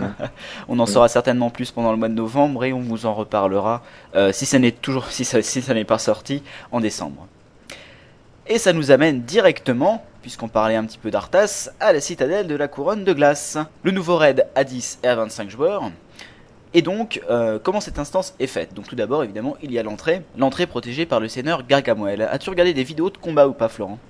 Euh, Oui, j'en ai regardé de plusieurs, donc oui, de plusieurs euh, vidéos de combat de boss de l'instance. Ah, ah, moi, il m'a fait beaucoup rire ce seigneur Gargamel, déjà par son nom. Oui. j'ai cherché. Petite référence. J'ai pas trouvé de petit bonhomme bleu dans le combat. Étrange. Et donc ce seigneur Gargamel, c'est un grand squelette géant assez pathétique. Il est un peu tout brinque-ballant. Moi j'aime beaucoup son skin. Euh, bon, on va pas, on va pas s'étaler sur les combats. Euh, surtout qu'en fait, ce Seigneur Gargamel, il est pas très très original. Euh, donc il a ses légions de morts vivants évidemment qui protègent l'entrée. Il est suivi de Dame Murmemort, euh, qui elle, c'est un combat pour le coup qui m'a l'air un peu. D'abord, c'est la surveillante suprême du culte des damnés. Et ce combat m'a l'air, comment dire, assez euh, difficile à gérer vu le nombre de d'ad, non? T'as pas Oui, il y, a beaucoup d'ad. Euh, en plus, elle lance des sorts. Euh, c'est vraiment technique comme combat. Ouais, elle lance beaucoup beaucoup de sorts et des sorts d'AE un peu partout. voilà. J'ai fait beaucoup de réactivité, je pense, hein, pour, ce combat. Puis même, je trouve que c'est un peu démoralisant de voir sa barre de vie qui descend pas, vu qu'elle a un bouclier de mana. En fait, il faut d'abord descendre sa mana à zéro, puis ensuite sa vie à zéro. Donc je trouve ça, ça fait deux phases en fait. Donc ça c'est pour l'entrée. Euh, ensuite, il y a le fameux, enfin fameux, je sais pas si vous en avez entendu parler, mais euh, le combat en canonnière, dont, on avait déjà entendu parler à la BlizzCon, euh, où il faut combattre la faction adverse. Donc pour, pour la Horde, c'est, la Horde est sur le marteau d'Ogrim et l'Alliance sur le brise-ciel. Et ils sont menés pour la Horde par le Haut Seigneur Sorcro et pour, pour l'Alliance par Muradin Barbe de Bronze et on s'affronte dans une bataille aérienne épique. Euh, j'avoue que j'ai pas trop compris comment fonctionnaient les combats. J'ai vu qu'il y avait des canons qui nous permettaient d'aller de l'autre côté, etc. sur le bateau adverse. T'as... Ouais, je trouvais ça. J'ai regardé le combat et je trouvais que ça avait l'air un peu bordélique. On voyait des roquettes qui arrivaient de partout, les mecs qui couraient partout, qui passaient à l'autre, à l'autre vaisseau. Euh, ouh, ça a l'air. Euh, ouais. J'ai pas trop compris le l'ensemble du combat en lui-même. Donc. Bah, je suppose qu'il faut peut-être tuer le euh, comment dire, si on est l'Alliance, le Haut Seigneur Sorcro, et si on est de la Horde, Muradin Barbe de Bronze, mais j'avoue que c'était un peu. Euh, ouais. Le seul truc qu'on voit, c'est quoi le, vaisseau, donc on, bah, ennemi à la fin, dès qu'on a fini le combat, il se, scratch. Et euh, ce qui était marrant dans, dans la vidéo, c'était que il y avait, je crois, trois ou quatre personnes qui étaient donc, sur le brise-ciel, le vaisseau de l'Alliance, vu que c'était des Alliances qui jouaient. Et euh, il y avait euh, donc le, le, marteau d'Ogrim qui a commencé à, se cracher, où il y avait là quasiment l'ensemble du raid, et euh, bah, ils sont restés à 4 à, survivre. Quoi. Bah oui, parce que je suppose qu'ils sont morts, quoi, enfin. Bah oui, je pense que le vaisseau s'est scratché, donc bon, oui, je pense qu'ils sont morts. Les pauvres. Bon, notez pour plus tard, si vous êtes de l'Alliance, retournez sur le brise-ciel pour pas avoir des, des PO à payer. après ce combat en canonnière, vous aurez accès à trois ailes différentes en même temps, donc c'est un peu encore un... ça ressemble un peu à un extra Euh, tout d'abord, enfin pas tout d'abord, plutôt vous aurez l'aile de givre, Euh, donc là, il y a un dragon vert euh, que le fléau a capturé. Un combat assez particulier vu qu'il faut healer en fait le dragon. C'est Valitria Marche-Rêve. Et, et ensuite, il y a Sindragosa. Sindragosa, pour ceux qui en ont entendu parler, c'était la petite copine de, Maligos. Il y a très très longtemps, il y a quelque chose comme 10 000 ans, il me semble. C'est même la dragonne qu'on voit dans la cinématique de Wrath of the King. C'est ça, oui. Ouais, donc euh, le combat que j'ai trouvé très sympa parce qu'en fait ça ressemble un peu à euh, pas Sartarion, zut, dans Naxxramas, hein, Saphiron. Euh, Ça ressemble un peu au combat de Saphiron avec des ice blocks, avec des blocs de glace qui apparaissent et il faut se cacher derrière. Sauf que là faut les détruire et elle fait beaucoup plus de bombes euh, dans le raid, enfin bref. On va pas, déblatérer là-dessus pendant euh, des heures et des heures. Seconde aile, la pesterie. Euh, et là j'avoue que j'ai pas vu ces combats. Est-ce que tu les as vus ou pas euh, euh, J'en ai vu. Bah, il y a, il y a donc y a trois, trois boss donc il y a Pulantrail euh, et Trogne-Pu qu'on peut accéder tous les deux en même temps, qui après les deux salles se rejoignent pour arriver au professeur Putricide. Ok. Le professeur Putricide, on a, j'ai pas encore vu trop de, de combats de avec ce, ce boss-là. Il a jamais été done, je crois, pour l'instant sur les PTR. Il a été testé? Il a été testé, mais je, ça a été un. La vidéo que j'ai vue, c'était un ratage complet. Euh, tout le monde est mort. Un Hawaii total, oui. Et donc euh, là, les techniques ne sont pas encore très bien comprises, je pense, et, euh, et donc on va attendre encore quelques, jours avant d'avoir euh, un don de ce boss. Et donc, donc, les deux boss qui, donc, qui sont avant, qui sont une sorte de d'abomination ou à mélanger à des géants de chair, enfin c'est un nouveau skin. Ah oui, c'est les gros tas de machins là. Voilà, des- vous pouvez voir les skins donc, sur, sur différents sites. Donc ils sont plus entrailles et trogne pu. Alors ce combat euh, utilise des techniques très banales. Ils, ils font pop euh, des, euh, des spores ou des, euh, des limons. Ils font des AOE dans le raid. Ouais, des attaques de la peste quoi un petit peu. Voilà, des actes de la paix, c'est vraiment voilà, c'est des trucs qui ont été revus à Anaxramas euh, déjà ce type de boss et euh, Enfin, il y a- je suppose qu'il y a des améliorations. Non, il me semblait, enfin, j'avais vu rapidement que des que les libons pouvaient euh, se rejoindre ou quelque chose comme ça, non, c'est ça? Oui ça fait oui on, on pouvait les, les rassembler euh, pour devenir ça devient un gros limon et ça permet aussi de valider un, fait qui est donc de, de ne pas faire exploser le limon, de ne pas en tuer. Donc on les rassemblait et euh, il y a, y a y Love Tank qui s'occupe de les tanker pendant ce temps-là et, et donc le donne le boss pendant ce temps-là. Ok. Donc ça c'est pour la pesterie. Et, euh, et enfin la troisième aile est la salle cramoisie. Et là il me semble qu'on n'a aucun boss qui a été testé. Ouais, donc c'est les princes de sang euh, Sanlain, donc c'est les elfes de sang morts-vivants entre guillemets. Donc les princes de sang euh, Keleset, Taldaram et Valanar. Et les deux premiers noms devraient vous dire quelque chose puisque euh, le prince Keleset est dans le donjon du garde, pardon, donjon du et euh, le prince Taldaram est dans le donjon de Ankaet. Quant à Valanar, il me semble qu'il donne quelques quêtes, non? Oui, on, enfin, il donne pas des quêtes, mais on le voit dans certaines quêtes assez longues, euh, comme à la Toundra Boréenne ou à des quêtes où on voit lui, le roi Lich, dans les deux, dans les deux, dans les côtés, deux côtés des factions, bien sûr. Et ces princes protègent leur reine, l'Anatel, qui est une sorte de... Je sais pas comment définir ce nouveau... C'est un nouveau skin, hein c'est un... Ouais, c'est une, un mélange, je dirais, de d'elfe de sang et de chauve-souris à moitié, parce qu'elle est sorte de des ailes à moitié comme les gargouilles en fait. C'est une chauve-souris, voilà. Bah, c'est une vampire en fait, euh, donc c'est c'est normal. Ok. C'est une elfe de sang vampire. C'est à toi que je suis, chérie. Et enfin, lorsque vous aurez euh, nettoyé ces trois ailes, vous aurez accès au trône de glace avec Arthas et de Givre. Et là, attention, eh bien, nous ne vous en parlerons pas.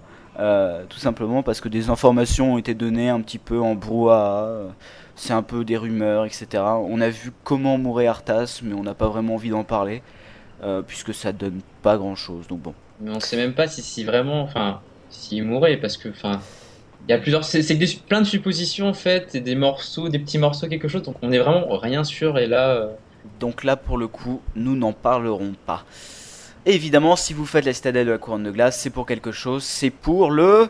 loot, le butin, le fric, euh, ce que vous voulez, là, tout ça. le fric, mort de rire. Donc euh, en raid 10, vous aurez des objets de niveau 251. En raid euh, 10 héroïque et en raid 25, vous aurez des niveaux euh, de- d'objets 264.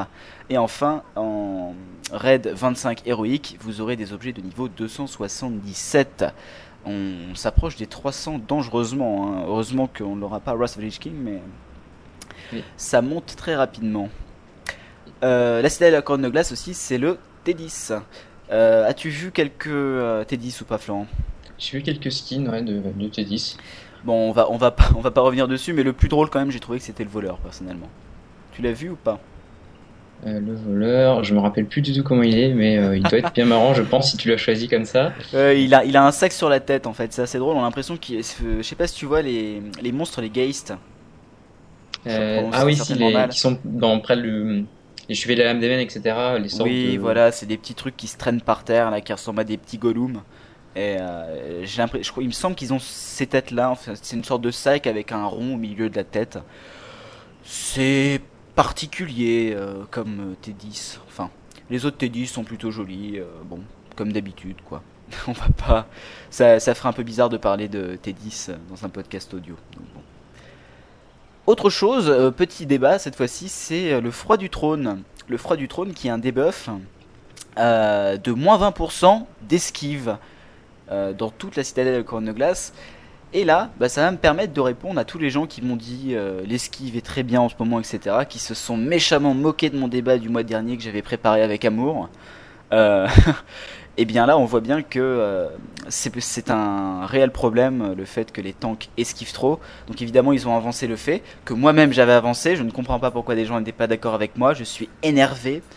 Euh, ils ont avancé le problème en fait que euh, les tanks euh, bloquaient trop d'attaques. Donc en fait, ça devenait trop, comment dire, aléatoire le nombre de dégâts qu'ils se prenaient. Donc s'ils se prenaient euh, 3 ou 4 coups à la suite, là forcément les, les soigneurs étaient un peu pris de court et ça pouvait mener rapidement au wipe. Donc là avec ces moins 20% d'esquive, ils ont bien prévenu, attention, on n'a jamais dit que ça allait taper moins fort. Donc euh, c'est la citadelle à couronne de glace, hein, faut pas se moquer d'eux, pas se moquer des développeurs. Mais par contre, évidemment, comme il y aura moins d'esquive, euh, les, euh, les euh, tanks vont se prendre des coups plus souvent, donc ça risque d'être moins aléatoire et hum, comment dire au moins il y aura moins de surprises quoi ça va être plus prévisible en termes de, de soins même si ça risque d'être intense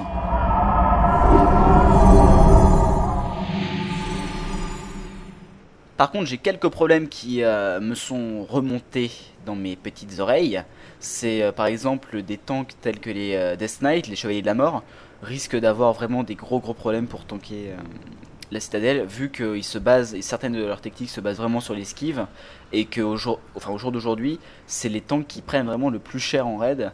Donc là, ça risque de devenir difficile. C'est vrai qu'on dit souvent, enfin, Blizzard dit souvent, prenez le joueur, pas la classe, mais évidemment, à des niveaux pareils, surtout en mode héroïque, euh, la classe, ça compte, donc euh, surtout pour un tank. Donc là, il y a des petites inquiétudes du côté euh, des, des tanks en général avec ces moins 20% d'esquive et plus particulièrement des chevaliers de la mort. Ils n'ont donc pas de bouclier, c'est donc la raison. Exactement, ouais. Vu qu'ils peuvent déjà pas bloquer, là l'esquive, ça leur met un gros coup. Et donc ça sera tout pour notre partie euh, news de la 3.3. Et donc nous allons tout de suite nous lancer dans les news de Cataclysme. Donc évidemment, si cette fois-ci vous ne voulez rien entendre de Cataclysme, même si euh, pour le coup on n'a vraiment pas beaucoup d'informations, eh bien je vous propose d'aller à la minute 1 heure, 11 minutes et 30 secondes. Donc si vous êtes encore là, c'est que vous voulez entendre quelques petites infos sur Cataclysme. Et là, pour le coup, ce mois-ci, il n'y a vraiment pas eu grand-chose. Euh, les seules vraies infos sur Cataclysme officielles qu'on a pu avoir, ce sont, euh, sont les infos du question-réponse sur Twitter. Euh, bah tiens, Florent, je vais te laisser en parler parce que c'est toi qui as mis cette news. Oui, donc on a vu euh, que donc le, le Twitter à Warcraft, donc le Twitter de, de Warcraft officiel, Ouais. euh, a euh, fait une séance de questions-réponses. Et donc il a il y a dans les réponses qu'il a ont a données, il y a eu quelque chose, quelques quelques trucs intéressants. Euh, des choses qu'on s'y attendait, comme par exemple ils ont dit que les gobelins et les worgen allaient avoir euh, le droit à des montures raciales spécifiques. Est-ce qu'ils ont dit lesquels Ah non, ils ont pas dit lesquelles, hein, quand même pas. Ah, euh, c'est trop demandé. hein. Ah bah évidemment. Bon, ok. Il y a Euh, d'autres infos D'autres, ouais, quel- quelques autres trucs du genre la, la zone Ijal sera enfin accessible dans Cataclysme. mais, mais ça, je crois qu'on le savait déjà, non? Ou c'était c'était pas officiel? Je pense pas que c'est officiel, il y a eu des, des petites euh, fuites, mais je, je pense pas que c'est officiel. Hmm, J'étais. Ouais, ouais je- je- il me semblait l'avoir entendu déjà quelque part. Moi, après, euh, je suis plus certain. D'accord. Bon, Ijal donc accessible dans Cataclysme. Voilà. Ou sinon, donc, on avons euh, l'une des nouvelles euh, zones de raid de Cataclysme donc, qui sera Grim Battle, qui est donc euh, le, ce ce qu'on peut voir au, au Palin. Euh, Ah oui, avec les gros dragons qui tapent fort devant. voilà. Ah oui, d'accord, je vois. Hmm. Je suis déjà fait un peu massacrer là-bas. Et enfin, euh, donc une chose que je pense va euh, ravir ceux qui ont euh, apprécié la, le portail du Kourou, donc la cinématique cachée de Northrend, c'est qu'il va en avoir d'autres, des cinématiques en jeu dans Cataclysme. Et ça, c'est bien. Voilà. Ça, j'aime bien. Donc, ça sera. Est-ce que tu sais si ça sera encore des, euh, des cinématiques euh, seulement à la fin de très longues quêtes ou par exemple euh, dans une instance ou dans un raid ou. euh, On, on a vraiment, enfin, vu que c'était sur Twitter, c'est évidemment des messages très courts, donc ils n'ont évidemment Ouais. pas divulgué trop d'informations. Et enfin, connaissant Blizzard, c'est leur leur optique. Ah. Et donc, euh, donc non, nous avons, nous savons juste euh, qu'ils en referont, mais comment euh, Alors là, mystère et boule de gomme. Ah, mystère et boule de gnome même. Ouais. Même oui. Euh, bon, bah pas vraiment d'infos sur Cataclysme, donc là on reste un peu sur notre fin euh, pour la prochaine extension. Bon, j'espère qu'on aura un peu plus de choses à se mettre sous la dent en novembre. Et c'est donc tout pour notre partie news, donc nous nous lançons sans plus tarder dans la partie rédactionnelle.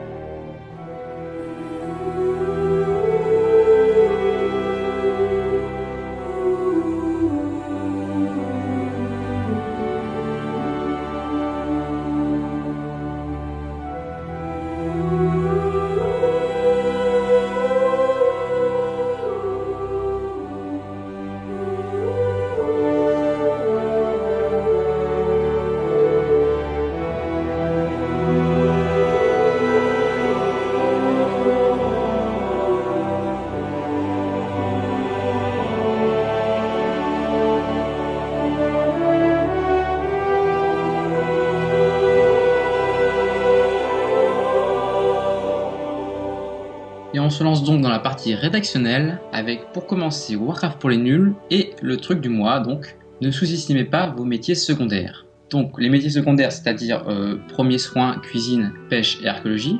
Alors pourquoi ne pas sous-estimer par exemple les premiers soins? Les premiers soins, ça permet donc de créer des bandages à partir de tissus qui sont notables donc sur des héménoïdes. Donc c'est un mi-chemin entre la potion et la nourriture de base en fait. Et, euh, donc le, truc qui est très intér- intéressant, c'est que c'est utilisable par toutes les classes. Et, et même les soigneurs en ont besoin en fait, parce que par exemple quand ils sont euh, quand ils sont out of mana, donc quand ils ont ils n'ont plus de mana, euh, avoir des bandages, ça ça permet de dépanner. Je vois bien, je vois bien un heal dans un raid euh, venir avec son bandage, tu sais, et commencer à, à mettre un bandage au tank. Et ce n'est pas que en, que en... là on est, on est nous sommes dans Warcraft pour les nuls, donc ça marche pour les donjons, ça marche pour le le PVE solo ou Euh, autre chose. Ouais, ouais, c'est vrai, mais enfin, on, quand même, c'est un peu moins utile pour les soigneurs. Pour les soigneurs, oui, oui, peut-être un tout petit peu moins, mais oui, Ouais. surtout aussi que ça permet donc d'économiser du mana au heal au, en raid. Ça veut dire que si, je sais pas, vous êtes DPS et qu'il vous a- il manque, il vous manque euh, un peu de vie, au lieu de faire dé- dépenser du mana par le heal, vous pouvez euh, vous faire vite fait un petit bandage et ça va lui permettre de gagner du mana si le combat est assez long, par exemple. Ah, je suis pas d'accord. Ah non, Ah bon bah non, ah non, je suis pas d'accord là avec toi. moi, moi, franchement, quand je suis DPS, euh, enfin même à bas niveau quoi, euh, si, si je vois que ma vie, euh, il me manque de la vie un peu, enfin à part si je suis genre à 20% de vie quoi, mais euh, si je vois qu'il me manque de la vie, je continue de taper tout simplement parce que si j'arrête de DPS, le combat va durer encore plus longtemps et ça va être encore plus dur de survivre sur la longueur. Mon rôle, enfin moi, moi je suis meilleur en DPS, je sais très bien que le heal est meilleur en heal, donc il va être capable de me faire un meilleur heal. Par contre, là où ça peut être utile, je pense, le premier soin, c'est sur des combats euh, très durs, comme par exemple, je sais pas, je pense à Aran lorsqu'il fait sa pomme pyro à tout le monde. Il s'agit d'une attaque très puissante de ce boss, infligeant des dégâts très importants à tous les membres du groupe. Là, c'est vrai qu'un petit bandage, ça peut soutenir, ça peut aider les heals, quoi. Mais sinon, bon, normalement, euh, laissons faire les heals euh, leur boulot quand même, non mais. enfin, Oui. je pense. Et donc, bah, sinon, bah oui, je te dis, en PVE solo, euh, c'est quand même très utile. Euh, je sais pas, moi, vous êtes démoniste, euh, je prends un exemple parce que je suis démoniste. Euh, et pendant qu'il y a par exemple le charme de la, votre succube qui charme un humanoïde, que vous avez presque plus de points de vie, vous faites vite un petit bandage et, et vous pouvez repartir de plus belle. Ouais, c'est vrai que autant en, solo euh, PVE ou alors euh, enfin JCE pardon ou euh, surtout en, moi je trouve que c'est très utile en joueur contre joueur quoi. Dans les dans le enfin je compte même pas le nombre de bandages, je suis mage hein, que j'utilise dans les dans les euh, BG. BG signifie champ de bataille, des instances réservées aux joueurs contre joueurs. Parce qu'en général, par exemple, dans un Warsong, c'est très facile de se mettre à couvert quelque part, de se faire un petit bandage, hop, et de repartir à, l'attaque avec peut-être 70-80% de sa vie, tu vois. Surtout quand il n'y a pas de heal autour de nous. Le goulet des Warsong, aussi appelé goulet des chantes-guerres en français, est un champ de bataille particulier. Donc voilà, le deuxième métier, donc, qui est donc la cuisine. Donc la cuisine, vous pouvez vous dire, ça sert à rien, je peux en acheter à l'aubergiste, etc. Euh, mais déjà, euh, dimension euh, pécuniaire, donc de l'argent, euh, c'est quand même beaucoup plus rentable. euh, bah, comme, on va dire, comme irréel, quoi. euh, plutôt que d'acheter des trucs préparés que vous les faites vous-même, c'est largement plus rentable. Oh le Donc, radin C'est strictement le même principe. Oh l'autre Oh le radin Et- crois pas Je, oui, je suis radin. Et, alors. et donc, et donc aussi le deuxième, quand même, quand même le deuxième, à l'importance de la cuisine, c'est que ça permet d'avoir des recettes, certaines des recettes ont des bonus. Par exemple, je ne sais pas moi, plus 40 en endurance. Euh, et donc quand vous mangez pendant 10 secondes cette recette, cette, euh, ce, ce- cet objet, euh, et bah, oui, ce, là, quand vous le mangez pendant 10 secondes, et bah, vous aurez un, un bonus de bien nourri et qui donne, par exemple, vous augmente, quand j'ai dit, de 40 euh, en endurance. Ouais, non. Et donc c'est très utile. Ouais, ouais, c'est vrai que là, la cuisine euh, sur ça, c'est euh, Ouais. un truc. Enfin, vous, vous pouvez l'éviter, mais ça va vous coûter très, très, très cher, quoi. Parce que les, les, les cuisiniers qui font en masse, en général, se gênent pas pour mettre très, ça très cher à l'hôtel des ventes. Et, et puis, même si vous êtes dans une guilde qui a déjà pas mal de cuisiniers, il suffit qu'un jour vous fassiez, euh, vous fassiez un raid en pick-up, ou alors, je sais pas, euh, vous êtes. euh, vous partez euh, et vous n'avez pas de nourriture sur vous. Bon, c'est toujours utile d'avoir un petit bonus, ou alors même le festin de poisson. Vous voyez, c'est le, c'est la recette la plus haute qui existe. Il faut être de niveau 450, le maximum. Ne pas l'avoir, c'est, c'est un petit handicap, quoi. Donc, Voilà, oui, donc qui est donc la, ouais, la recette, qu'im- qu'importe le raid, la plupart du temps, vous la voyez partout. Ouais. Voilà. Donc après, nous en passer à la pêche.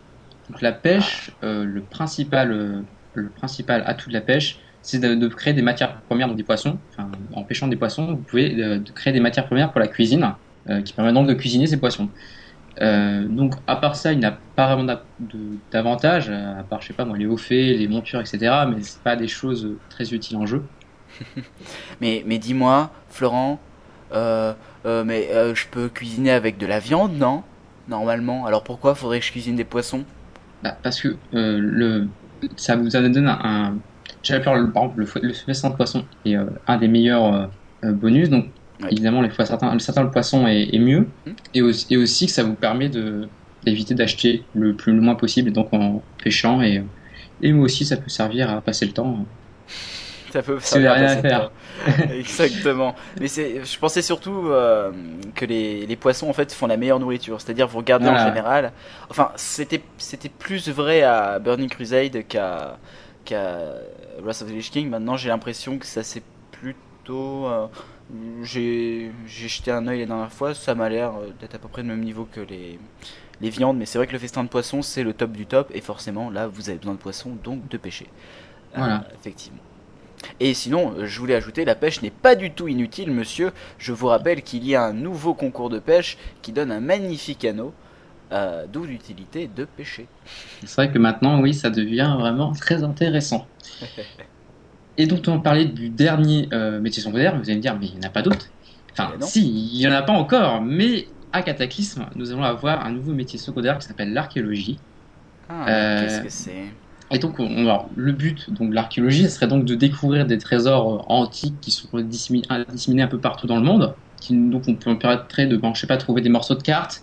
Qui, à, à- dès qu'on a récupéré donc, la- notre carte, de trouver d'autres euh, morceaux, d'autres trésors antiques encore plus, euh, plus puissants et plus, euh, enfin, surtout plus, plus rentables à vendre, ou qui permettraient d'obtenir des, des objets euh, qu'on ne pourrait pas avoir sinon. Et aussi, et aussi on pourra obtenir donc des artefacts des titans, euh, qui seraient donc euh, utiles pour la voie du même nom, euh, donc la voie des titans. qui c'est donc le, le nouveau moyen de monter à perso. Et oui, exact. Mais on n'a pas beaucoup d'infos sur cette voie des titans. Ça me perturbe. Hein. Je j'arrive pas à comprendre comment ils font faire fonctionner ça. T'as des infos ou pas? On a très peu d'infos, on sait juste, bah, il veut, il- c'est pas le but, le but, ça serait pas, ça serait pas de, gra- de grinder, de, de monter de niveau euh, comme un malade sans comprendre. Hmm. Euh, il disait qu'il voudrait plutôt faire ça comme une, une longue quête, euh, une longue quête en fait, une longue série de quêtes pour, pour améliorer le niveau en fait. C'est un peu le but de Blizzard, mais, mais c'est vrai que c'est encore assez très très flou, on a très peu d'infos quand même dessus. Hmm, Ouais, ça, ça m'intrigue. Là, pour le coup, ça m'intéresse. Une nouvelle voie pour monter niveau. En bref.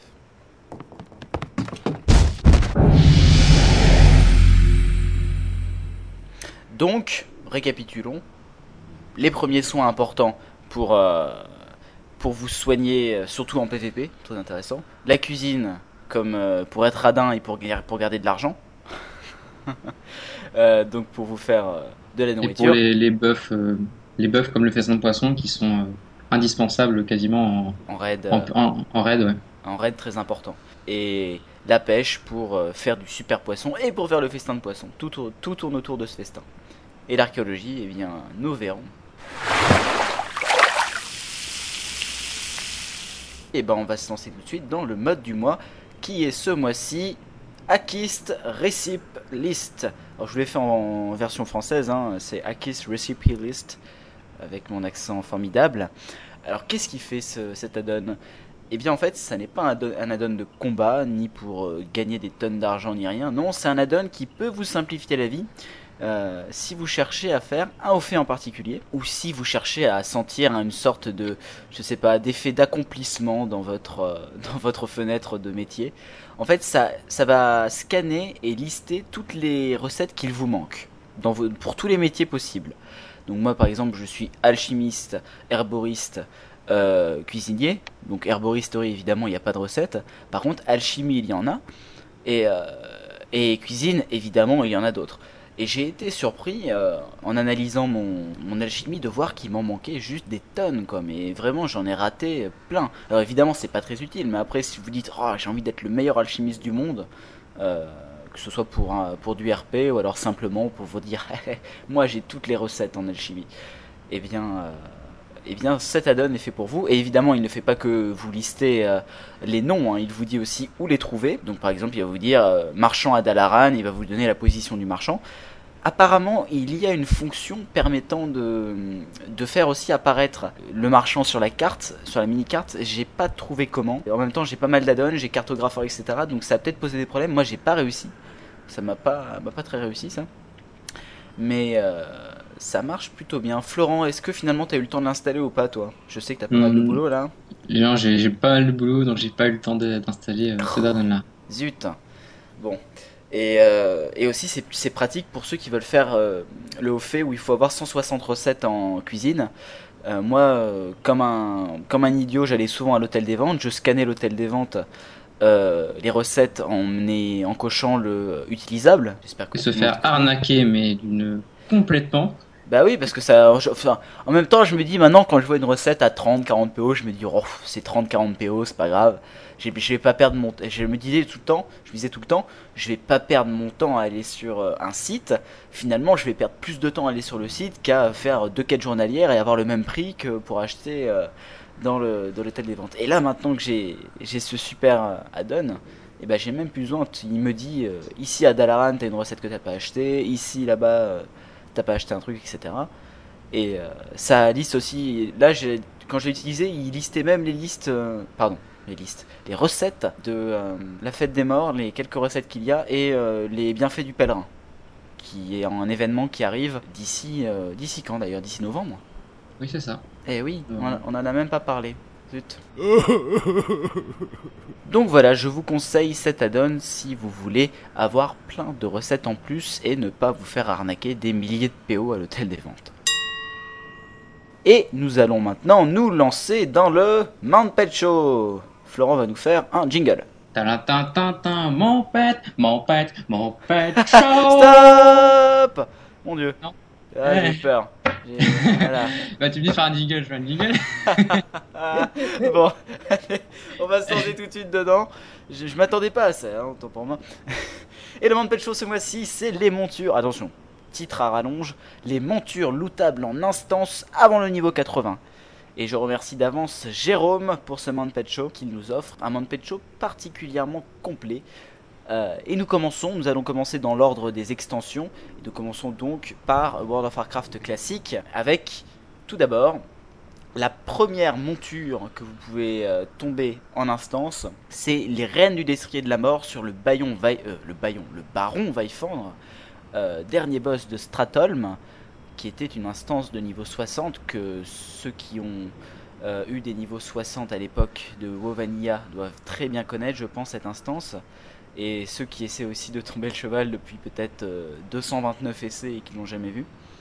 Donc, euh, de Destrier de la Mort, c'est un cheval mort-vivant en armure du fléau. Très très très joli. Et il tombe à 1%. 1% pile poil. Euh, c'est ce qu'avait annoncé euh, Blizzard. Il n'y a aucune limite d'essai, c'est-à-dire vous devez euh, tout simplement. euh, si vous voulez le faire 100 fois dans la journée, par exemple, vous pouvez très bien, si vous êtes très rapide. et si vous avez du temps à perdre, vous pouvez, vous, allez le tuer, vous ressortez, vous euh, réinitialisez l'instance, vous rentrez, vous allez le tuer, etc. Jusqu'à tomber euh, les reines du destrier de la mort. Ça, c'était pour. C'est le seul donjon d'ailleurs de WoW original qui donne une monture, hein, où il y a une monture lootable. Dans les raids, cette fois-ci de WoW classique, nous avons trois montures. Enfin, pardon, nous avons.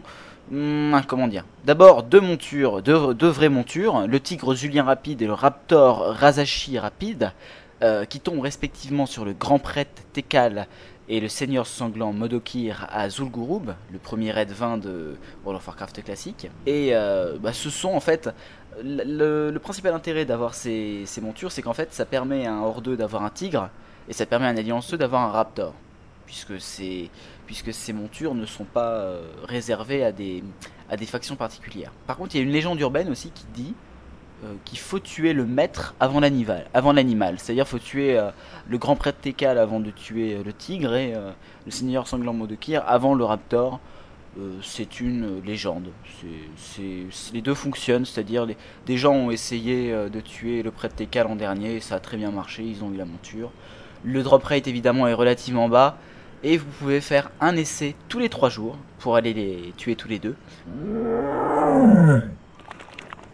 Et euh, aussi dans les raids de Vanilla, il y avait les cristaux de résonance vert, rouge, jaune et bleu.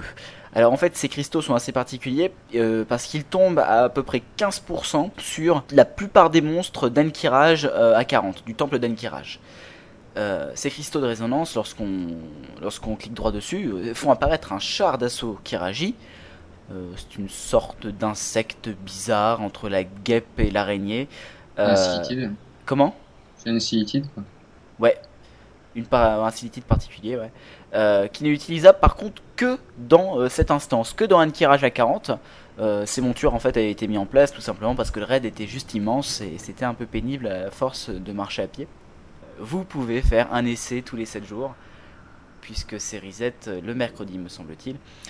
Et évidemment, c'est une bonne manière d'avoir des montures facilement si vous cherchez à augmenter votre capital monture pour les hauts euh, pour avoir soit le drac albino si vous êtes encore en dessous de 50, soit euh, comment s'appelle-t-il? C'est un dragon faucon, je crois. Le dragon faucon, pardon, le dragon faucon bleu.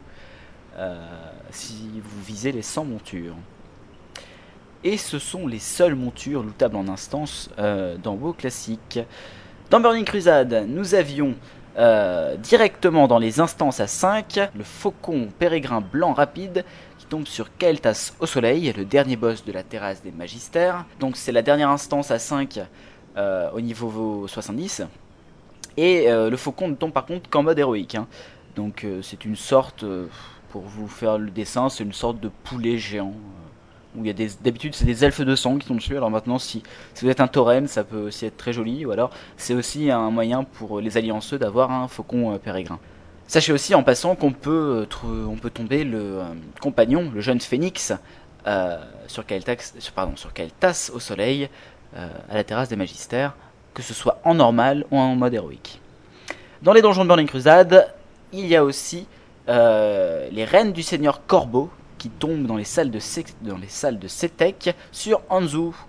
Euh, alors si vous avez fait plein de fois les salles de Setek, vous devez vous dire mais hmm, je n'ai jamais vu de boss qui s'appelle Anzu. Eh bien c'est un boss spécial euh, qui n'apparaît en fait que, enfin, qui n'apparaissait que pour l'ancienne quête euh, de montre volante des druides. Aujourd'hui, je crois que c'est une quête qui existe toujours, mais la montre volante est disponible à l'achat. Donc Anzu, évidemment, en mode héroïque, puisque la, la quête peut être faite qu'en mode héroïque. Et c'est un grand corbeau euh, en armure, il est super joli. C'est une monture. Par contre, même si c'est un corbeau, c'est une monture terrestre. Euh, je crois que c'est une des plus belles montures du jeu. hein. Je pense pas me tromper. Elle tombe à environ 1% sur ce boss, un peu plus, peut-être 1,5%. Et, euh, et d'ailleurs, je- c'était la monture de base là sur les PTR de la 3.3 pour les personnages prédéfinis. Tu meurs Ne t'approche plus des bijoux C'est tout pour les donjons de Burning Crusade. Et il y avait aussi deux montures qui tombaient dans les raids de Burning Crusade. Enfin, qui tombent toujours plutôt. Hein. Attention, toutes les montures que nous avons citées tombent toujours aujourd'hui. Donc, euh, les reines du cheval de guerre embrasé sur Atumen, sur Atumen le Veneur, euh, bien connu puisque c'est le premier boss de Karazhan. Qui, Karazhan, le premier raid à 10, à 10 joueurs de Burning Crusade. C'est en fait ce- cette monture, c'est un cheval démoniaque qui ressemble à celui des euh, à celui euh, des démonistes euh, qui va à 60% de vitesse, donc euh, de niveau 20 maintenant. Bien joué, Minuit Et donc ces reines de cheval de guerre embrasé, ce cheval de guerre embrasé par contre ressemble à celui des démonistes avec une, légère, une armure légère, plutôt claire. Il est plutôt joli, même si je préfère celle du cavalier sans tête personnellement. Mais bon, c'est une question de goût. Ce, cheval de guerre embrasé évidemment, c'est une monture terrestre, contrairement à la monture du euh, cavalier sans tête qui elle est euh, volante. Un cheval volant. Ah là là, trop fort. Vous pouvez faire un try tous les 7 jours, un essai tous les 7 jours, puisque Karazhan euh, se reset tous les 7 jours. Le taux de drop, évidemment, ça va sans dire, est extrêmement faible. Ça doit tourner aussi autour d'un pour cent.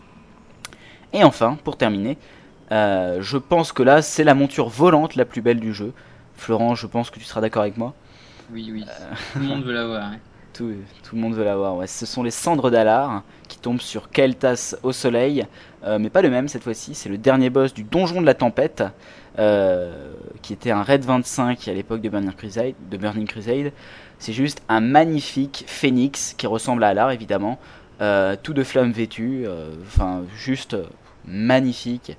Euh, il laisse une traînée aussi un peu jaunâtre euh, derrière lui, mais enfin il est juste super beau, c'est une monture volante évidemment, très rapide. Et il me semble qu'elle va, elle va à 280 ou 310%. Je crois qu'elle va à 310%. Il me semble aussi. hein. Euh, c'est pour ça d'ailleurs que vous n'aurez peut-être pas de mal à trouver parfois une fois de temps en temps un raid qui veut faire le donjon de la tempête. Vous pouvez le faire une fois tous les 7 jours et ça tombe à 1% sur Keltas au soleil. Donc il faut du courage. Voilà, encore merci à Jérôme pour ce super Mount Pet Show. Je remettrai peut-être le jingle de flanc. Mon pet, mon pet, mon pet show On se lance dans Warcraft pour les semi-pros. Avec notre conseil pour devenir pro ce mois-ci, c'est de débuter au clavier. Euh, les touches à ne pas manquer sur votre clavier pour commencer à, c'est-à-dire commencer à transférer le jeu à la souris vers le jeu au clavier. Comme, vous le savez, on a dû vous le dire plusieurs fois, euh, le jeu à la souris est plutôt lent. Euh, vous n'êtes, en général, on est un peu moins réactif à la souris, etc. Quand on utilise sa souris, on est obligé de faire des mouvements super longs, alors qu'évidemment le clavier c'est une manière de jouer plus rapide euh, lorsqu'on définit des raccourcis avec ses touches. Eh bien, je vais déjà vous donner les plus importantes, celles qui vous serviront tout le temps. Tout d'abord, la première touche super importante, c'est la touche tabulation. La touche tabulation, c'est celle qui est à la gauche de votre touche A. Et donc celle-ci permet dans World of Warcraft de cibler l'ennemi le plus proche, en face de vous. Donc si vous avez un ennemi dans le dos, cette touche tabulation, elle vous sert à rien. Par contre, si vous avez un ennemi devant vous, euh, ou même plusieurs, elle vous permet de prendre l'ennemi le plus proche. Et si vous appuyez une seconde fois, elle vous permettre de prendre l'ennemi, euh, le deuxième ennemi le plus proche de vous. D'accord? Etc. etc. etc. Jusqu'à arriver à l'ennemi le plus lointain avant de revenir à l'ennemi le plus proche. C'est très pratique, pourquoi? Lorsque vous êtes euh, en instance, par exemple, évidemment, il y a souvent des packs de 3 ou 4 euh, monstres euh, que le tank prend sur lui. Évidemment, les 3 ou 4 monstres, ils sont complètement en tas devant vous. C'est absolument impossible de cliquer dessus. Et si vous êtes une classe, par exemple, qui utilise beaucoup de dots, des dégâts sur le temps, eh bien, vous allez essayer de cliquer tant bien que mal pour poser vos dots sur chacun des monstres, puisque c'est une manière d'optimiser votre DPS. Et euh, évidemment vous allez perdre du temps. Alors que la tabulation permet fait de euh, naviguer entre ces monstres devant vous. Et d'ailleurs, et en gardant un œil en haut, vous pouvez voir si vous avez bien mis euh, tel dot sur lui, etc., etc. Et ça vous permet plus simplement de prendre le monstre le plus proche de vous lorsque votre tank, par exemple, attaque euh, un monstre. Au lieu de devoir bouger votre souris et cliquer sur le monstre, tac, vous cliquez sur tab, pouf, vous l'avez directement, vous pouvez l'attaquer. Deuxième touche la plus importante, la touche F. La touche F qui vous permet de cibler la cible de votre cible. Donc par exemple, imagine, reprenons notre exemple avec le tank et un boss cette fois-ci. Votre tank est en train de frapper le boss. Vous, vous cliquez sur votre tank. Si vous avez pensé à afficher euh, la cible de la cible via les options d'interface, ce, que vous- ce que je vous conseille fortement, vous pouvez, euh, vous pouvez voir par exemple que votre tank a comme cible le boss et vous vous dites tiens, moi j'ai besoin, je suis un DPS, je dois attaquer le boss.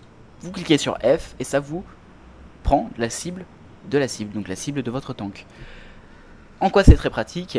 Eh bien, encore une fois, je prends l'exemple d'un donjon héroïque. Si vous voyez par exemple que vous êtes sur un tank qui a un peu de mal à tenir l'aggro, ça arrive, ça arrive parfois d'avoir un tank qui a un peu de mal.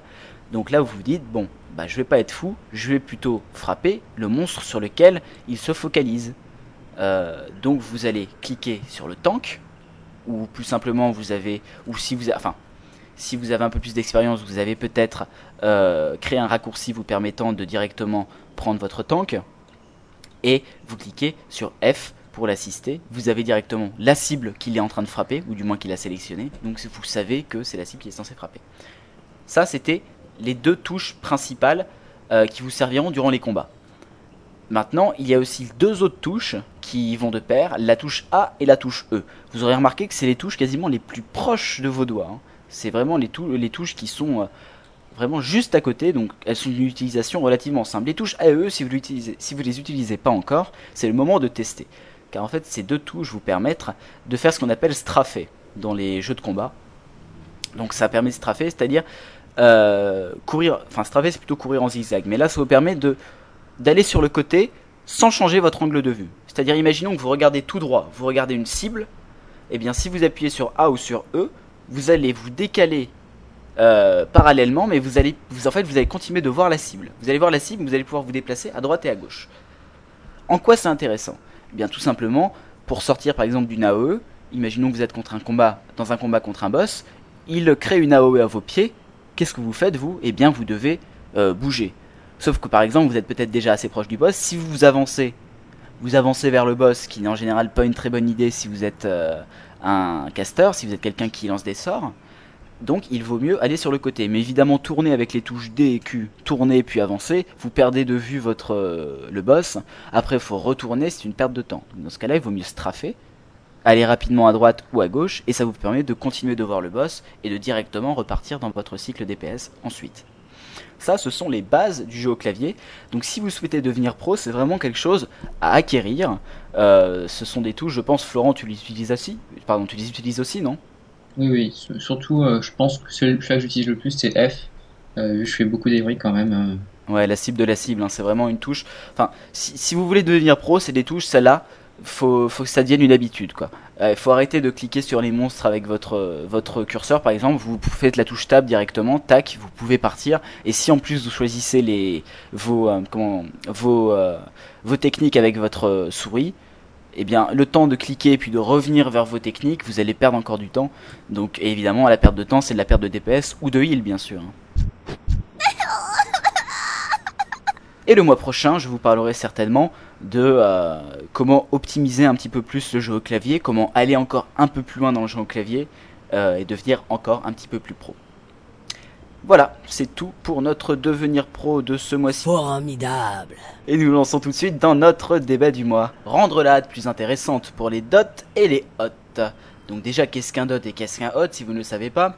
Un dot, ce sont des dégâts sur le temps, damage over time.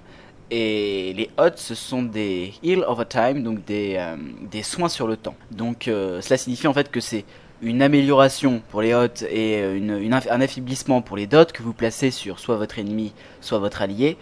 Euh, et ça va durer sur le temps, ça va lui faire des dégâts sur le temps.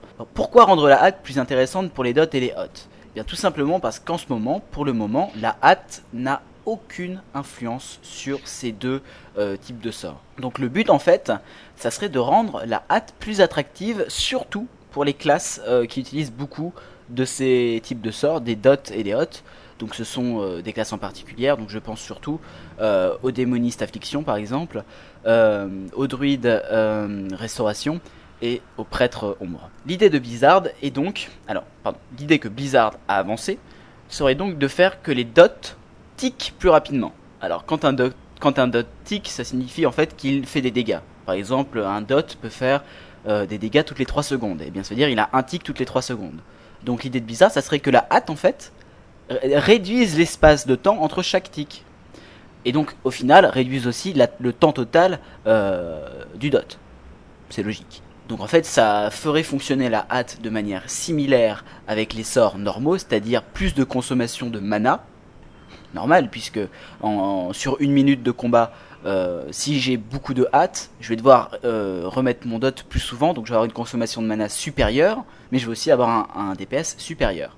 Donc c'est de façon, enfin c'est comme c'est comme ça que fonctionne la hâte pour tous les autres sorts, plus de consommation de mana, plus de DPS. Et le moyen que Blizzard utilise en ce moment sur les royaumes de test de la 3.3, c'est utiliser des glyphes, euh, car ils sont plus simples à modifier pour les développeurs, et ils sont plus simples aussi à éviter pour les joueurs.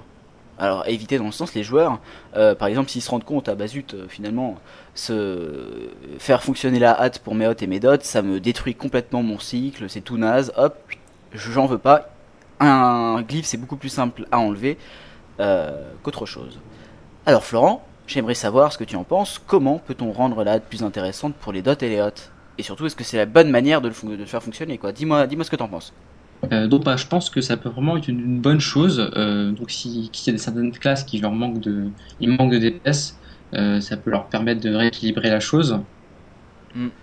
Après, il faut savoir par exemple que pour le prêtre ombre, là c'est c'est un peu différent parce que lui, ça sera inclus dans, dans, dans sa forme d'ombre carrément euh, le fait de que les euh, la hâte soit en fonction des euh, soit en Non, fonction que, de, de ses les sorts, dots infectent la hâte.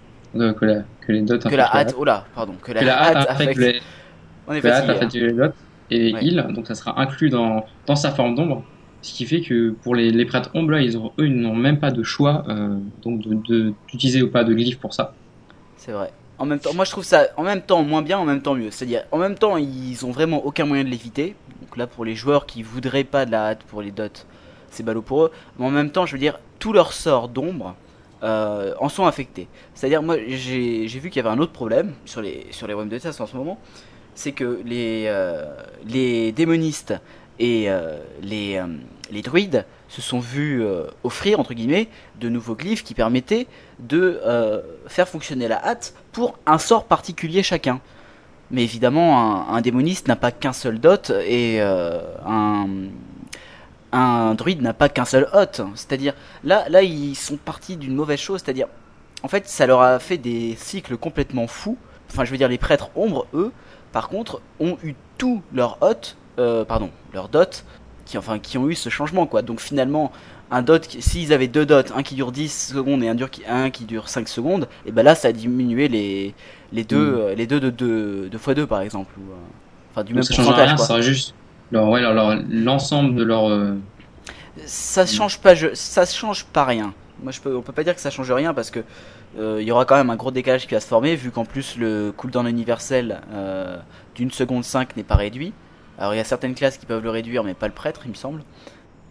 Maintenant aussi moi j'avais noté une autre petite chose. C'est que en fait il fallait qu'ils fassent aussi attention je parle des développeurs à ne pas faire perdre de DPS à ces classes là aux classes qui utilisent des dots. Euh, alors effectivement, vous, pouvez- vous dire, mais comment voulez-vous qu'on perde du DPS alors qu'on on a plus de hâte, donc, enfin, en, en termes sur un sur un dot quand on a plus de DPS bah, Tout simplement parce qu'il faut pas oublier une chose, c'est qu'il y a euh, il y a juste un petit problème quand un dot est plus court, c'est qu'il va falloir le refresh, le, le réappliquer plus souvent.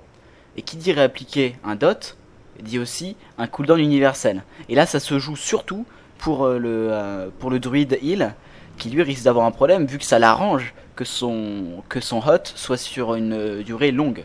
Donc si sa durée du hot est raccourcie, il va devoir forcément le mettre plus souvent.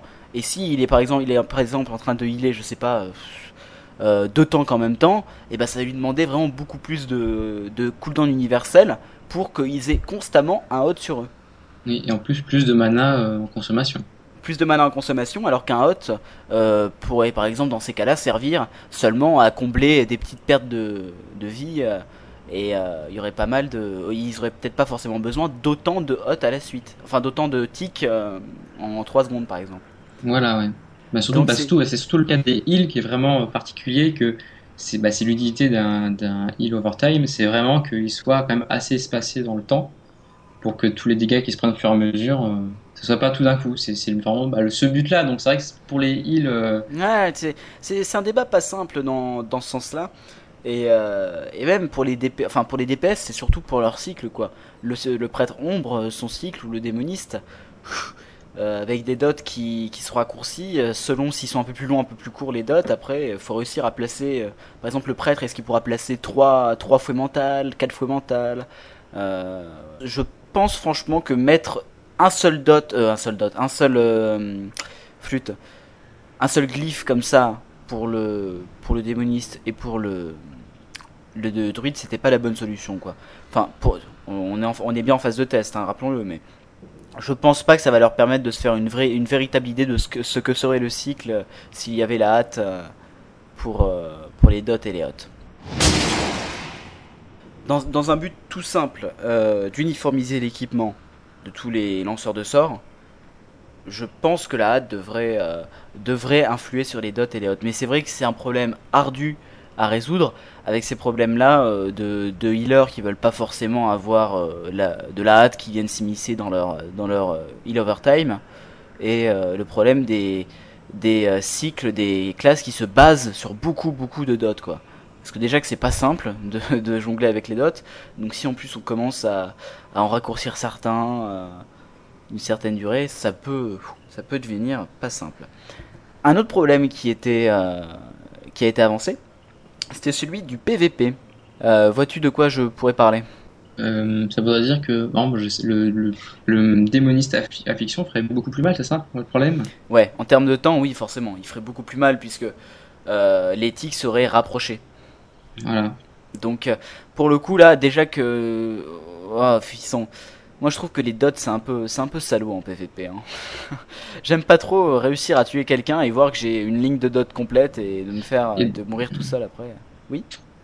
Oui, voilà, oui, donc c'est ce que tu disais, c'est que le, problème, euh, bah, le- spécifiquement des dots, euh, surtout pour le, le démoniste euh, à fiction, c'est euh, surtout s'il dure encore plus long, enfin, soit, soit s'il dure plus longtemps ou qu'ils sont encore plus rapides.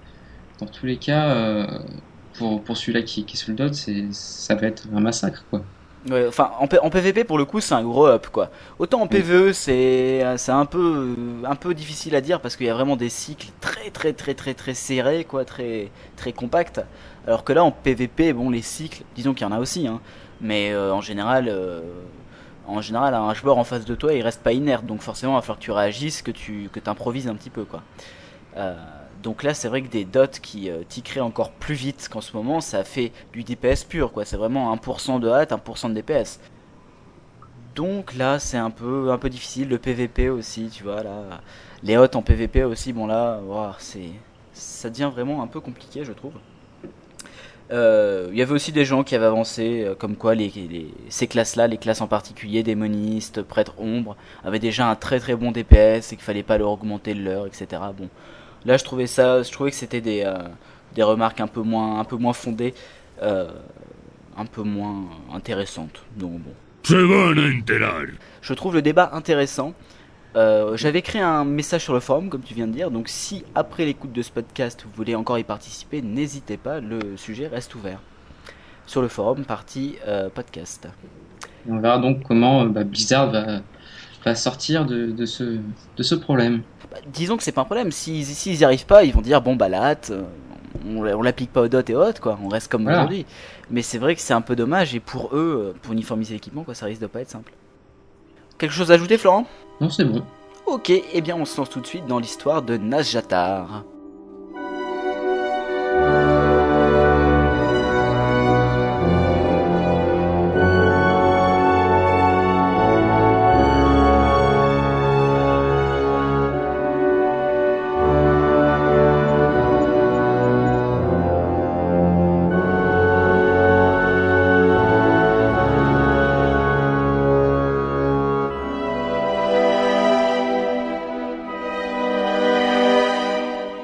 De Najatar. Najatar qui actuellement est la cité engloutie. Cité engloutie sous le Maelstrom, le Maelstrom étant le tourbillon géant ininterrompu euh, se situant dans la Grande Mer entre Kalimdor et les Royaumes de l'Est.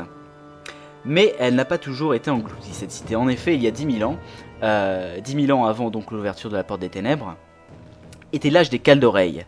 Donc les cales d'oreilles qui étaient euh, les ancêtres des elfes que nous connaissons, que ce soit les elfes de la nuit, euh, les elfes de sang, les hauts elfes, ou même les satyres et les nagas. C'était l'âge d'or des cales d'oreilles, et euh, cette ville, cette cité, était le pôle intellectuel pour tous les elfes. Cette cité était construite près du puits d'éternité, puits d'éternité donc qui était un lac rempli d'énergie arcanique très concentrée, et à la tête de cette ville était la reine Ashara, belle, adorée de son peuple, adorée de tous les autres Caldoreilles, euh, si adorée qu'elle renomma elle-même en son honneur la ville euh, Zin Ashari, gloire à Ashara. Cependant, euh, autant l'amour des Caldoreilles envers Ashara était sans aucune limite, autant Ashara gardait son amour pour les bien-nés. Donc les bien-nés, en fait, c'est la cour dont elle s'est entourée, euh, une cour de mages très puissants, de Caldoreilles extrêmement intelligents, qui se sont nommés eux-mêmes par la suite car se, con- car ils se considéraient supérieurs aux autres, euh, et restaient enfermés avec la reine Ashara dans son palais. Donc la reine s'est séparée de son peuple à ce moment-là. L'habileté aux arcanes euh, de ces bien-nés est devenue petit à petit dépendance. Au fur et à mesure du temps, les bien-nés avaient de plus en plus besoin de faire de la magie. Ils, euh, ils interdirent l'accès aux autres cales d'oreilles au puits d'éternité et le gardèrent pour eux seuls. L'obsession aux arcanes était telle qu'Ashara sombra et songea à la purge, la purge de son peuple, la purge des elfes de la nuit. Les elfes de la nuit, ce sont les cales d'oreilles qui n'ont plus accès à la magie. Et elle songe à la purge dans le sens où elle souhaite éliminer cette sourasse.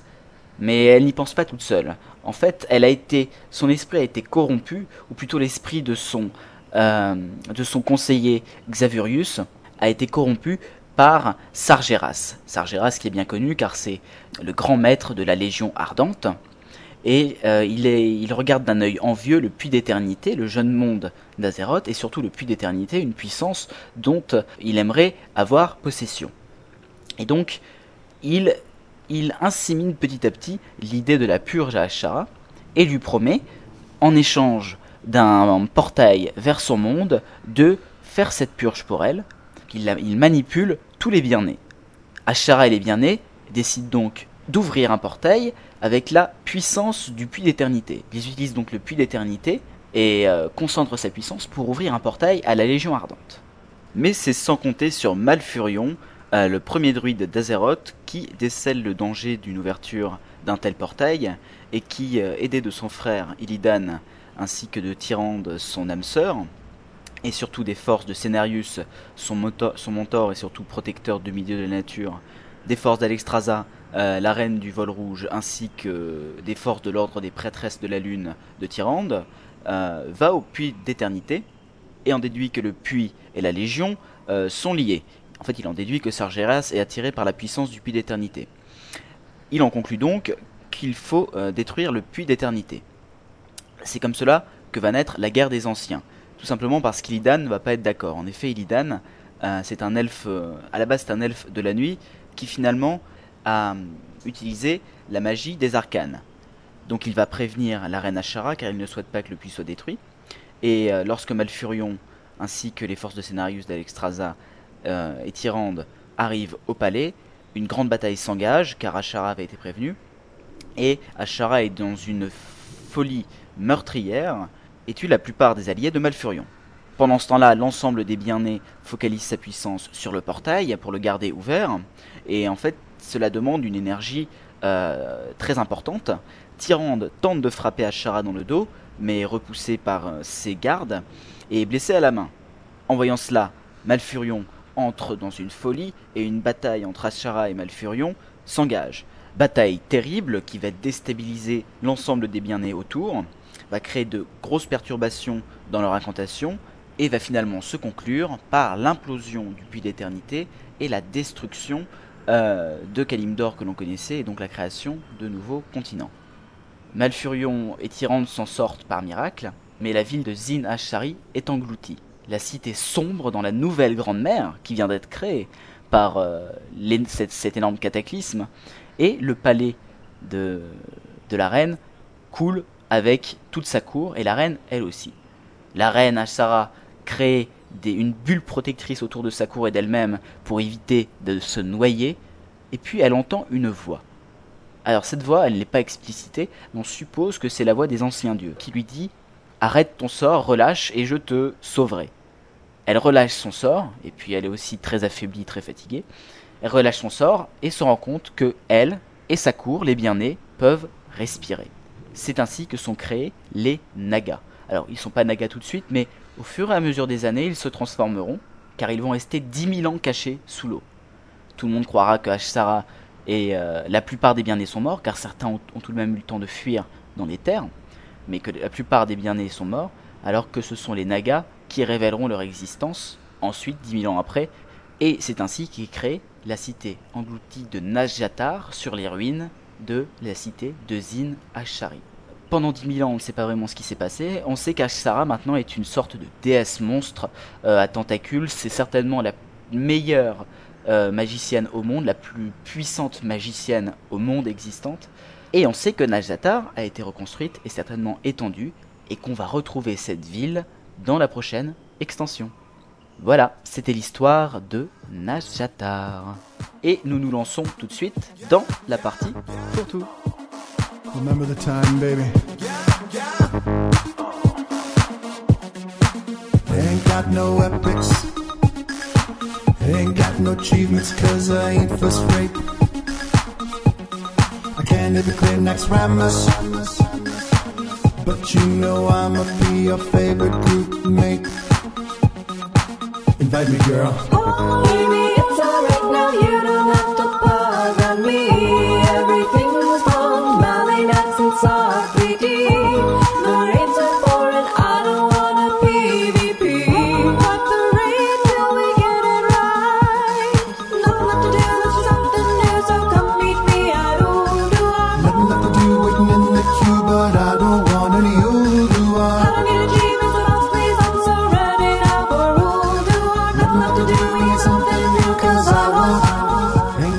Parti pour tout et avec tout d'abord le on aime, on n'aime pas.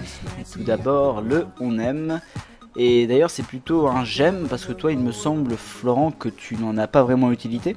Non, je presque pas parce que j'ai pas de reroll très bas level. Bon, D'accord. Et je, on parle en fait des objets héritage, hein. c'est-à-dire les objets qui sont liés au compte, euh, dont l'accès est restreint plutôt au haut niveau, enfin je veux dire l'achat du moins. Euh, je pense que vous connaissez la plupart ces objets héritage sont des objets en fait qui évoluent avec euh, les niveaux. C'est-à-dire au niveau 1, ils vont avoir des statistiques de niveau 1, au niveau 50, ils vont avoir beaucoup plus de statistiques, et au niveau 80, ils auront des statistiques très hautes. Euh, et à chaque niveau, cela évolue. Très pratique évidemment lorsqu'on monte un personnage secondaire. Et moi, j'adore ça. J'adore aussi le bonus d'expérience évidemment, mais euh, je trouve l'idée des objets héritage juste super quoi. Je sais pas d'où leur est venue cette idée, alors, mais euh, franchement, je trouve ça génial. Euh, Est-ce que tu aimes quelque chose, toi, Florent? Bah euh, non, j'ai pas d'autres. euh, Florent n'aime rien. Euh, Florent est insatiable. Par contre, je suis sûr que t'as- il y a des trucs que t'aimes pas. Non? Bien sûr, bien sûr. Oui, Ouais, c'est un voilà. truc que j'aime pas. Donc moi, c'est un... comme euh, Alex a dit que c'était un truc féministe étrange. Hein? Bah, peu du tout. Et donc en fait, Mmh, moi, alors le que truc que j'aime pas, c'est assez spécial quand même. hein. Euh, c'est en fait c'est certains euh, joueurs, donc hommes, euh, qui en fait, je, je- je vais expliquer l'histoire. En fait, j'ai discuté euh, sur mon serveur euh, avec une fille. euh, mon dieu, une fille. Ça lui arrive, Et, pas, ça lui arrive pas souvent, hein, donc. euh, Non, et- et en fait, c'est surtout qu'en fait, elle est, ça- elle est GM en fait d'une guilde que de filles. Et elle m'a raconté que euh, le problème quand elle fait, quand elle fait de pick-up, etc., la plupart du temps, elle est obligée de cacher sa, le fait que ce soit une fille. Euh, parce que ça lui, ça lui est déjà arrivé qu'on lui dit ouais t'es une fille tu sais pas jouer etc machin et, euh, et en fait j'ai j'ai le fait de, qu'on ait toujours encore ces réactions dans dans certains jeux donc dont World of Warcraft euh, sur les filles alors que bon il y a de plus en plus de, filles qui jouent ça devient pour moi c'est normal Euh, je sais pas, j'aime pas ça. Je trouve ça, c'est mesquin, c'est sexiste, ce que vous voulez. Mais voilà, donc ça m'étonnerait dans ceux qui écoutent Desert.fr qu'ils soient comme ça. Euh, il n'empêche, je fais un appel. Voilà. D'accord, d'accord. Moi, je suis plutôt d'accord avec toi finalement.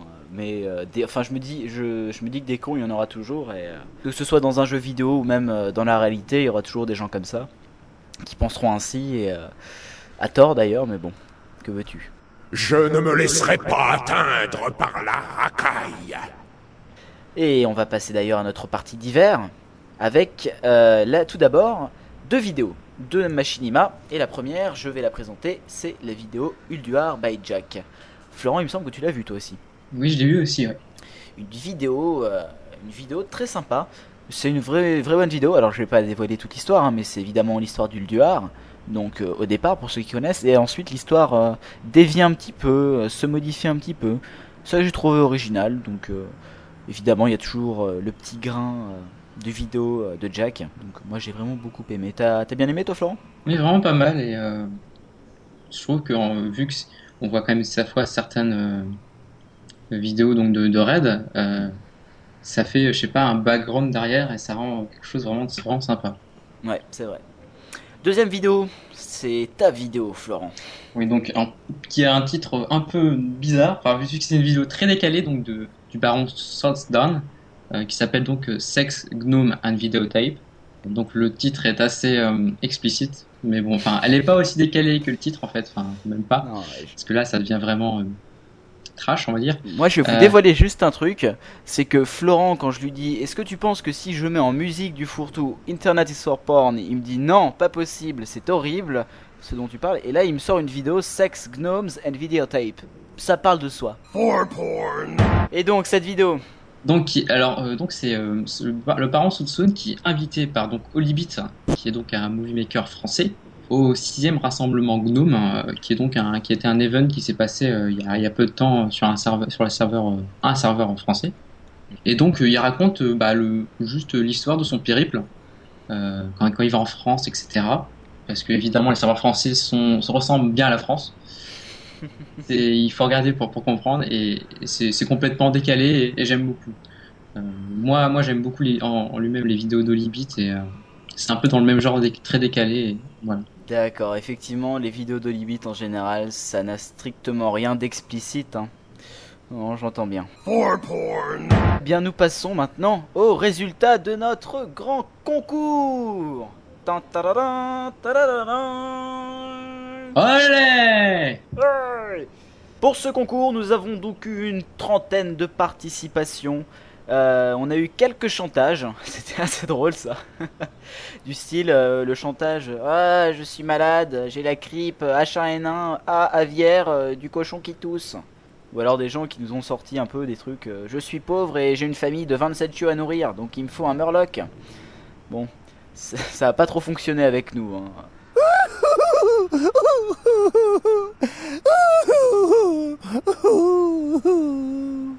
Alors, on va vous dire tout de suite le classement. Alors attention, on n'a pas non plus noté les 30. hein. On a fait une, euh, on a fait un petit tirage préliminaire avant. On disait si on voulait les garder ou pas. Ont été qualifiés déjà pour être notés sur 10. Euh, Cano, Régis Matelet, Antoine Delerive. Ça fait un peu juste prix. hein. Euh, Antoine Delerive, Julien Néré, Vanet Valentin, euh, Firin et Firin. Donc eux, ce sont les qualifiés, les qualifiés qui ont été malheureusement recalés. Florent, dis un truc pour leur monter le moral. Hmm. Bah, c'était marrant ce que vous avez fait. Ouais. C'était Vous bien êtes les dit. meilleurs, ouais Wouhou. Bon, alors, mention spéciale à Florian Arnaud euh, pour sa démonstration natesque qui a grandement plu à Florent, me semble-t-il. Et, euh, et Bron, euh, Bron de bœuf pic d'acier qui m'a fait bien marrer, moi. Euh, malheureusement aussi, il y a eu meilleur que toi, mais tu finis sur la troisième marche. Euh, et les finalistes étaient qui Florent? Donc les finalistes c'était Tommy Carpentier et André Muller. Eh oui, et toi tu étais pour?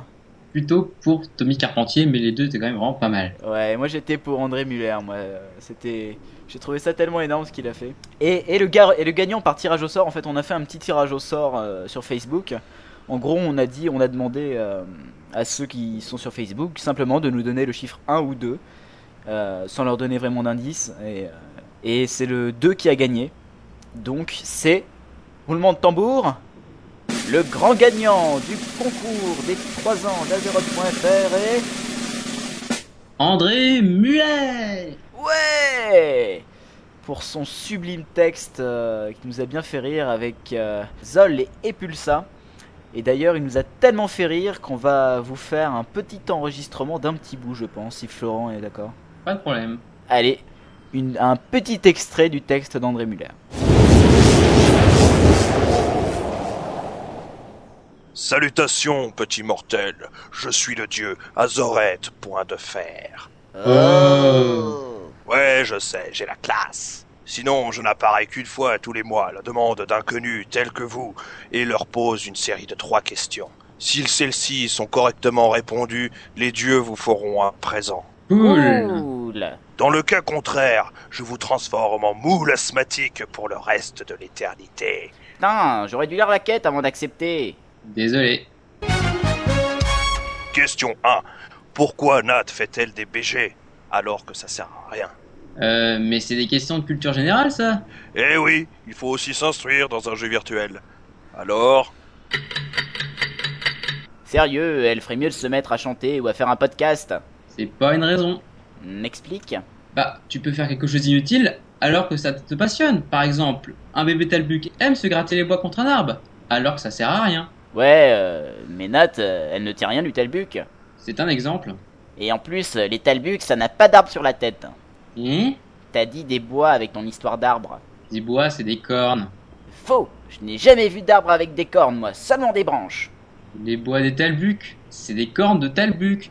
Et les taurennes, ça porte aussi des bois? Après un débat d'une demi-heure sans queue ni tête, la prêtresse se dirige vers le halo de lumière et répond à la question. Bon, en fait, elle fait des BG parce qu'elle n'a rien d'autre à faire. Du coup, faire des choses qui ne servent à rien ont un sens. Ouais, mais un talbuk, ça ne se gratte pas quand il a du temps libre. Il glande, donc fait rien. Ta gueule. Bon. On va dire que c'est une bonne réponse. Ouais Pour la peine, vous gagnez déjà chacun un dictionnaire Larouquine. Ça va être pratique de connaître les mots en moule. Existe justement plusieurs langues, moule, raisin sec, marsouin et Kevin.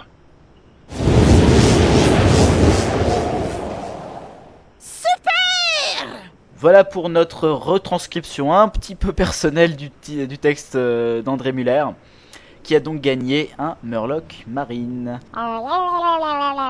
Et nous allons passer aux commentaires iTunes et autres. Combien de commentaires, Florent?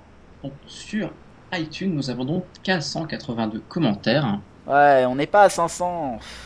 Il nous faudrait un peu plus de commentaires parce que l'utilité donc des commentaires, ça nous permet de gagner un peu de visibilité euh, dans le classement par rapport aux autres podcasts. en fait. Voilà, oui, en fait, ça nous permet de monter dans un classement et, euh, de montrer aux gens qu'Azeroth.fr, bah, ça mérite d'être écouté. Donc, sur iTunes, on va vous lire quelques petits commentaires. Sur iTunes, un, commentaire tout tout simple euh, de prêtre à tout. De le prêtre à tout, pardon. Le départ de Patrick nous faisait flipper, les deux genoux nous ont vite rassurés. Moi j'ai trouvé ça très sympa de sa part, donc un grand merci. Sur le site, euh, Florent, il y a quelque chose? Oui, quelques commentaires, par exemple de Lolo du 49, qui nous a dit donc bon courage à vous et merci d'avoir repris ce podcast que tant de fans ne veulent surtout pas voir disparaître. Vous allez trouver votre rythme, votre rythme, c'est naturel. Encore bravo pour ce prums et à la prochaine. Ouais, très sympa aussi.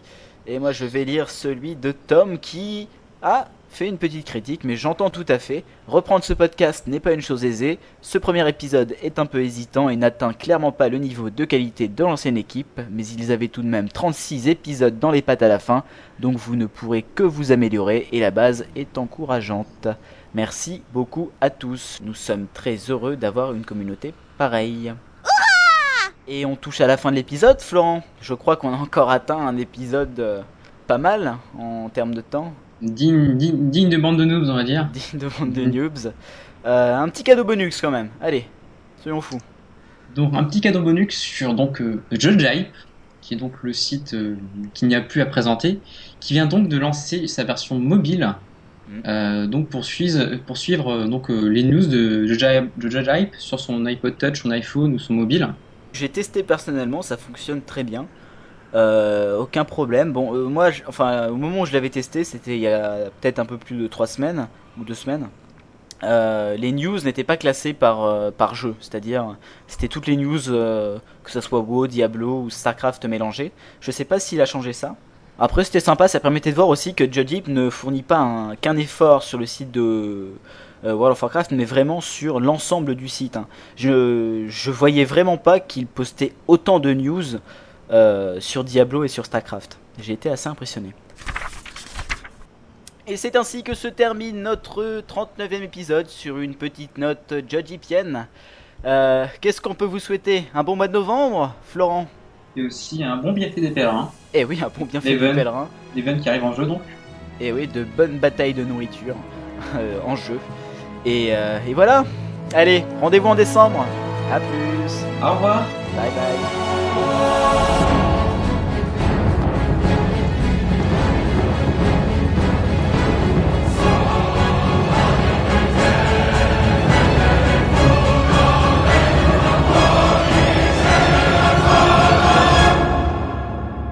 Euh, donc, Je- oui. Non rien.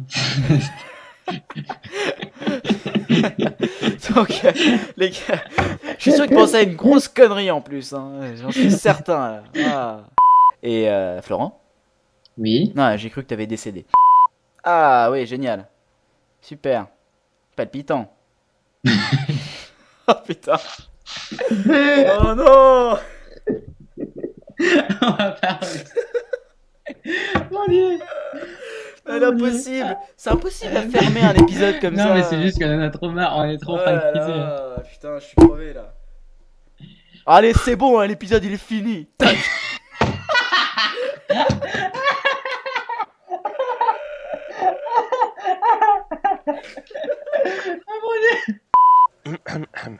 Un, deux. Salut Ta gueule Oh non Oh non Salutations, petit mortel, je suis le dieu Azorette pour de fer. Au revoir. tu m'as piqué ma réplique aussi. qu'est-ce que